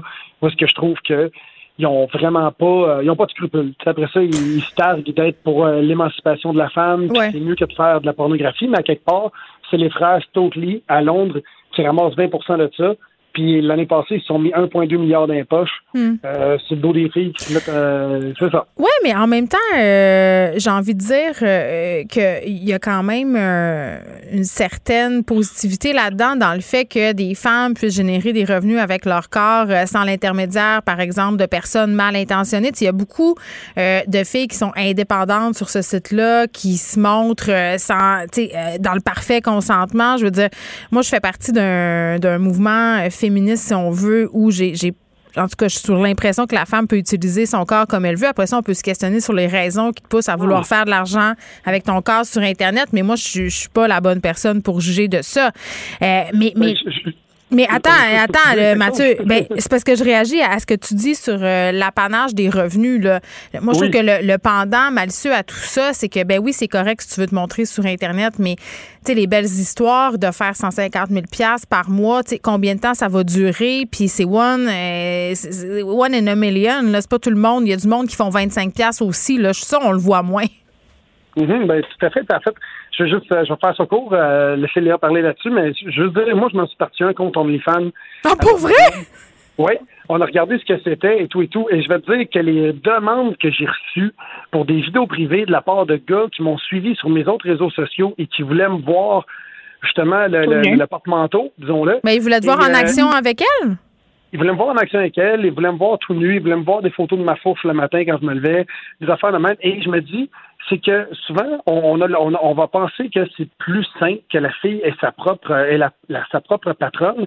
Mais pour l'avoir expérimenté, c'est qu'au lieu d'avoir un producteur qui dit fais ça, ben t'en as 20 000. C'est tes abonnés. Mais c'est vrai, euh, j'en parlais avant l'émission euh, avec euh, Philippe Vincent Foisy, puis tu sais, on se disait, OK, euh, oui, OK, t'es peut-être indépendant, mais il y a tellement de compétition que peut-être qu'il faut toujours que tu ailles plus loin pour attirer les gens, les garder, Léa. Mais oui, mais moi, mais je trouve ça intéressant. Puis tu sais, dès qu'on parle de travail du sexe, c'est ça, c'est que tu sais, euh, on a beau être progressiste, puis tout ça, puis à être évidemment, je dirais, à vouloir toujours l'indépendance de ces gens-là, puis que ça soit le plus sain et le plus fun possible et le plus fructueux. Mais c'est très souvent l'arbre qui cache la forêt, tu sais, parce que comme puis Mathieu, c'est un super bon exemple parce que justement, c'est un effet co- concret du Mais tu l'as vécu, ben terrain, oui. dans le fond, tu sais. Puis c'est sûr que c'est ça qui vient avec là, parce que ben quelque part tu pognes du monde qui rentre dans le canal de je suis excité, je veux des affaires, donne-moi quelque chose, puis là ils sont comme plus sur la planète Terre, là, ils sont sur la planète sexe, puis après tu sais il y a- il y, a des déviants puis des pervers, puis je veux dire, c'est dur à contrôler. Quelque part c'est quoi ton quotidien après, tu sais, mais après ça dépend. Ben, c'est- parce qu'on a l'impression que ben OnlyFans, c'est ben t'as, ta journée de travail normale, puis après ben t'as ta vie sexuelle, fait que tu peux comme conjuguer un peu Ça a l'air beau, puis- c'est vrai que ça a l'air beau. oui, de l'extérieur, ça a l'air pas à facile. quel point, mais à quel point c'est réaliste et vrai, tu sais. je Mathieu, est-ce que tu t'es fait offrir des montants d'argent euh, importants pour en dévoiler davantage? Oui. oui Mettons euh, combien? Mettons combien? contestation, Combien? euh, ah, ben, il y avait quelqu'un qui m'offrait euh, 1500 pièces pour me voir tout nu, euh, puis voir. Il y a quelqu'un qui ça ferait plus pour ma blonde, pour être honnête avec toi. Ben oui, c'est sûr. Puis, puis tu sais, encore là, tu sais, parce que nous, c'était clairement satirique. Tu sais, je veux dire, on, on se Photoshop. J'ai des épaules de 8 pieds de large. J'ai l'air de The Rock là-dessus. Ma blonde a des. Ah, t'as l'air de Erin O'Toole. Oui, c'est ça. Exactement. Puis, puis ma blonde, écoute, a l'air de, de, de, de Ashley dans le cœur a ses raisons, tu sais. Fait que c'est vraiment, euh, c'était vraiment, c'était vraiment pour ridiculiser la patente. Puis il y en a beaucoup qui ont, qui ont pas saisi le deuxième degré puis qui sont restés Ben, vraiment upfront. pareil. C'est ça. Oui, mais c'est excitant, mais c'est excitant comme regarder des, des mangas ou des petits bonhommes. Tu sais, C'est pas euh, à quelque part on déconne, mettons, avec euh, bref, tu, tu vois, tu vois que c'est on visait plus l'humour que ben oui, tu vois que c'est fake. Je veux dire, ma blonde elle, elle avait des seins qui étaient grosses comme des gros comme des citrouilles euh, format king size. Tu sais, c'était ridicule les lèvres qu'on y avait mis. C'était, c'était elle avait des fossiles plus gros que des fossiles de Fiesta. Là. Que- Oui, mais le problème, le problème avec le sexe, c'est qu'on est 8 milliards. Fait que n'importe qui, si tu veux trouver quelque chose de weird que ça excite le monde, on va le trouver. Ah, il y a- y a- il y a tout le temps quelqu'un ont- Ben, c'est ça. Je, je rappelle quand même qu'une des catégories les plus populaires euh, de Pornhub il y a quelques années dans les provinces de l'Est canadien, c'était les femmes qui fumaient avec leur vagin. Donc, euh, Ah, maintenant qu'on a dit bon. ça, là, je pense. Que... On va le rajouter au programme des conservateurs. Je pense que ça. Oui, oh mais je pense que peut-être euh, ils pourraient prendre des petits cours. Moi, je, à chaque fois, je, voyais des statistiques comme ça. Je, me posais tout le temps la question suivante. Je me disais, OK, mais comment t'en viens à développer une telle habilité? Tu te lèves un matin et tu fais, je pourrais faire des chats avec mon vagin, avec de la fumée.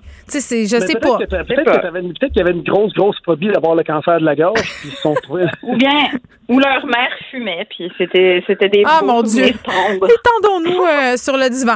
Donc, OnlyFans, euh, qui fait ce move-là aujourd'hui, un move qui est visiblement euh, financier, qui n'a rien à voir avec le fait qu'il trouve que la pornographie, c'est mal. J'ai hâte de voir si ça va perdurer dans le temps parce que Léa, tu faisais allusion à Tumblr tantôt à partir du moment où ils ont. Ben, c'est ça. Tout a craché. Les gens ont arrêté de fréquenter euh, la plateforme. On se parle des États-Unis, la frontière qui va rester fermée pour encore au moins un mois. Puis je pense que au moins étant le mot le plus important de cette phrase. Léa? Euh, ben oui, euh, c'est très bizarre. Hein? On a du mal à suivre un peu ce qui se passe là, parce que ben un peu comme la pandémie, mais c'est fini, c'est pas fini, ah ça recommence. Fait que j'ai l'impression que c'est ça qu'on vit avec la frontière.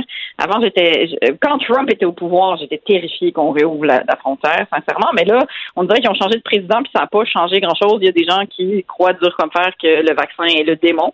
Alors euh, je sais pas. Euh, moi je reviens de Québec, j'étais en spectacle à Québec puis j'ai donc vu ce que c'est une ville touristique J'étais dans le vieux Québec.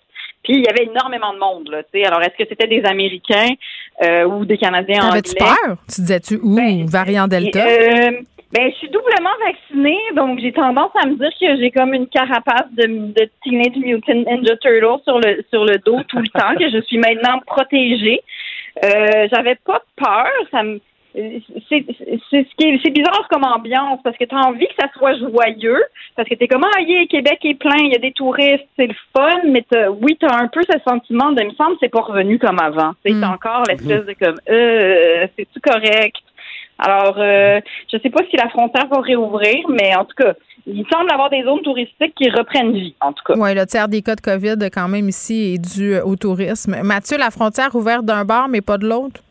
Ben, je trouve ça complètement. En fait, en fait c'est parce qu'il y a des choses qu'on peut expliquer, tu sais, des fois, euh, un peu comme, comme Arruda qui parle de, troisième vaccination, tout ça. Puis là, on est conscient qu'il y a une vague qui s'en vient, ça, ça monte et tout, mais je veux dire, quand tu regardes les cas qu'il y a aux États-Unis, tu sais, nous, on a 21 000 cas actifs, eux autres, ils en ont 7 200 000. Tu sais, je sais bien qu'ils sont plus, mais par 100 000 habitants, ils ont, ils ont quasiment 12 000 cas par 100 000 habitants. Nous autres, on a 4 000. Fait que je ne sais pas de quoi ils ont peur euh, par rapport à, nous. C'est nous qui devraient fermer la frontière par rapport à eux. Mais il doit y avoir une pression quelque part qui vient de quelqu'un qui fait que ça passe pas. Puis c'est ça que je trouve un petit peu, un petit peu stupide. Je comprends pas?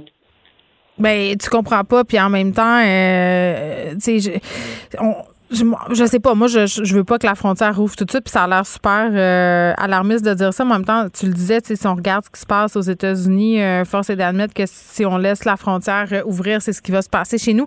Mathieu, Léa, c'est déjà la fin de notre première euh, semaine ensemble. On, va se retrouver lundi prochain. Bon week-end. Faites attention à vous. Sauvez-vous du variant Delta. Il rôde. Promis. Promis. Bon week-end tout le monde. bye bye. Pendant que votre attention est centrée sur vos urgences du matin, vos réunions d'affaires du midi, votre retour à la maison ou votre emploi du soir, celle de Desjardins Entreprises est centrée sur plus de 400 000 entreprises à toute heure du jour. Grâce à notre connaissance des secteurs d'activité et à notre accompagnement spécialisé, nous aidons les entrepreneurs à relever chaque défi pour qu'ils puissent rester centrés sur ce qui compte, le développement de leur entreprise. IGA est fier de présenter l'émission À vos affaires. Pour économiser sur votre panier d'épicerie, surveillez les offres et promotions de la circulaire disponible à IGA.net chaque semaine. IGA, vive la bouffe et les bonnes affaires. Vous vous demandez si les plantes ressentent de la douleur?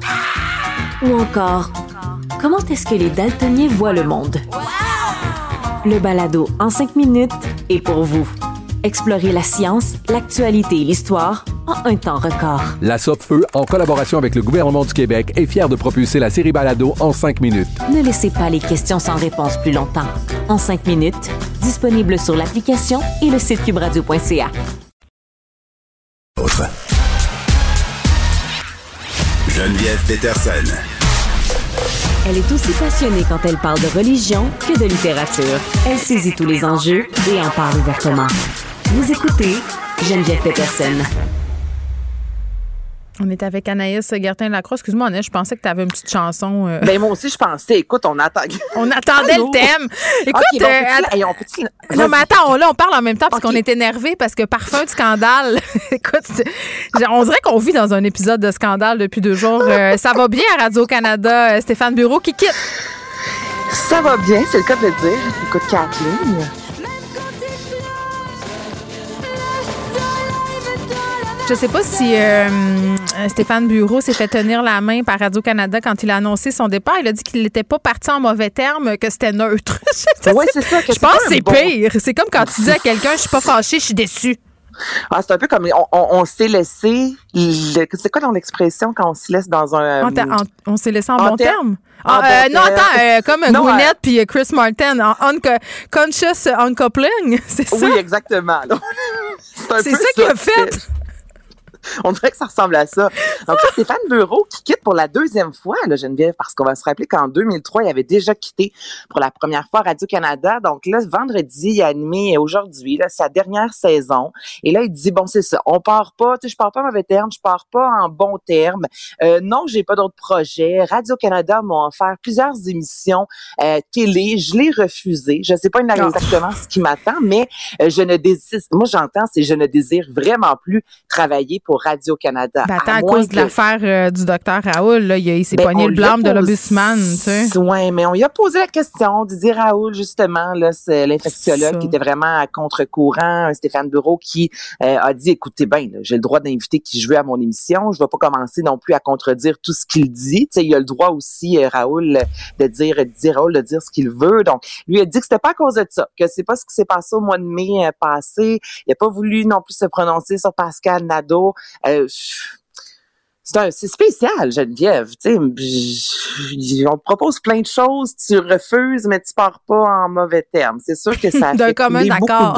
ça. commun Ça, c'est la ligne de ça, com. On se sépare de commun accord. Euh, on, on re- on se remercie pour les belles années passées ensemble, mais là, nous allons évoluer chacun de notre côté, blablabla. Chacun de notre côté. Ouais. Ouais, ben mais écoute. ça avait pas passé, dit Raoul. Il était sorti disant je ne veux pas m'excuser. Donc, Non, il a dit que euh, plan, le, sa plaisanterie euh, et se justifier, ça appartenait aux autres. euh, il, il- était, en tout cas, ce que je pouvais lire entre les lignes, moi puis bien du monde, c'est que ça faisait pas ben, ben son affaire d'avoir été blâmé puis qu'il le prenait pas pantoute. Hein, dit en Et bon on dit que québécois. ça fait quelques mois qu'il a annoncé qu'il quittait, que Oh! c'est avant l'été. Et ce qui s'est passé avec Didier Raoul, c'est arrivé au mois de mai. Fait qu'à Mané, est-ce qu'un plus un, ça fait deux? Euh, tu sais, c'est peut-être la goutte, justement, qui a fait déborder le vase.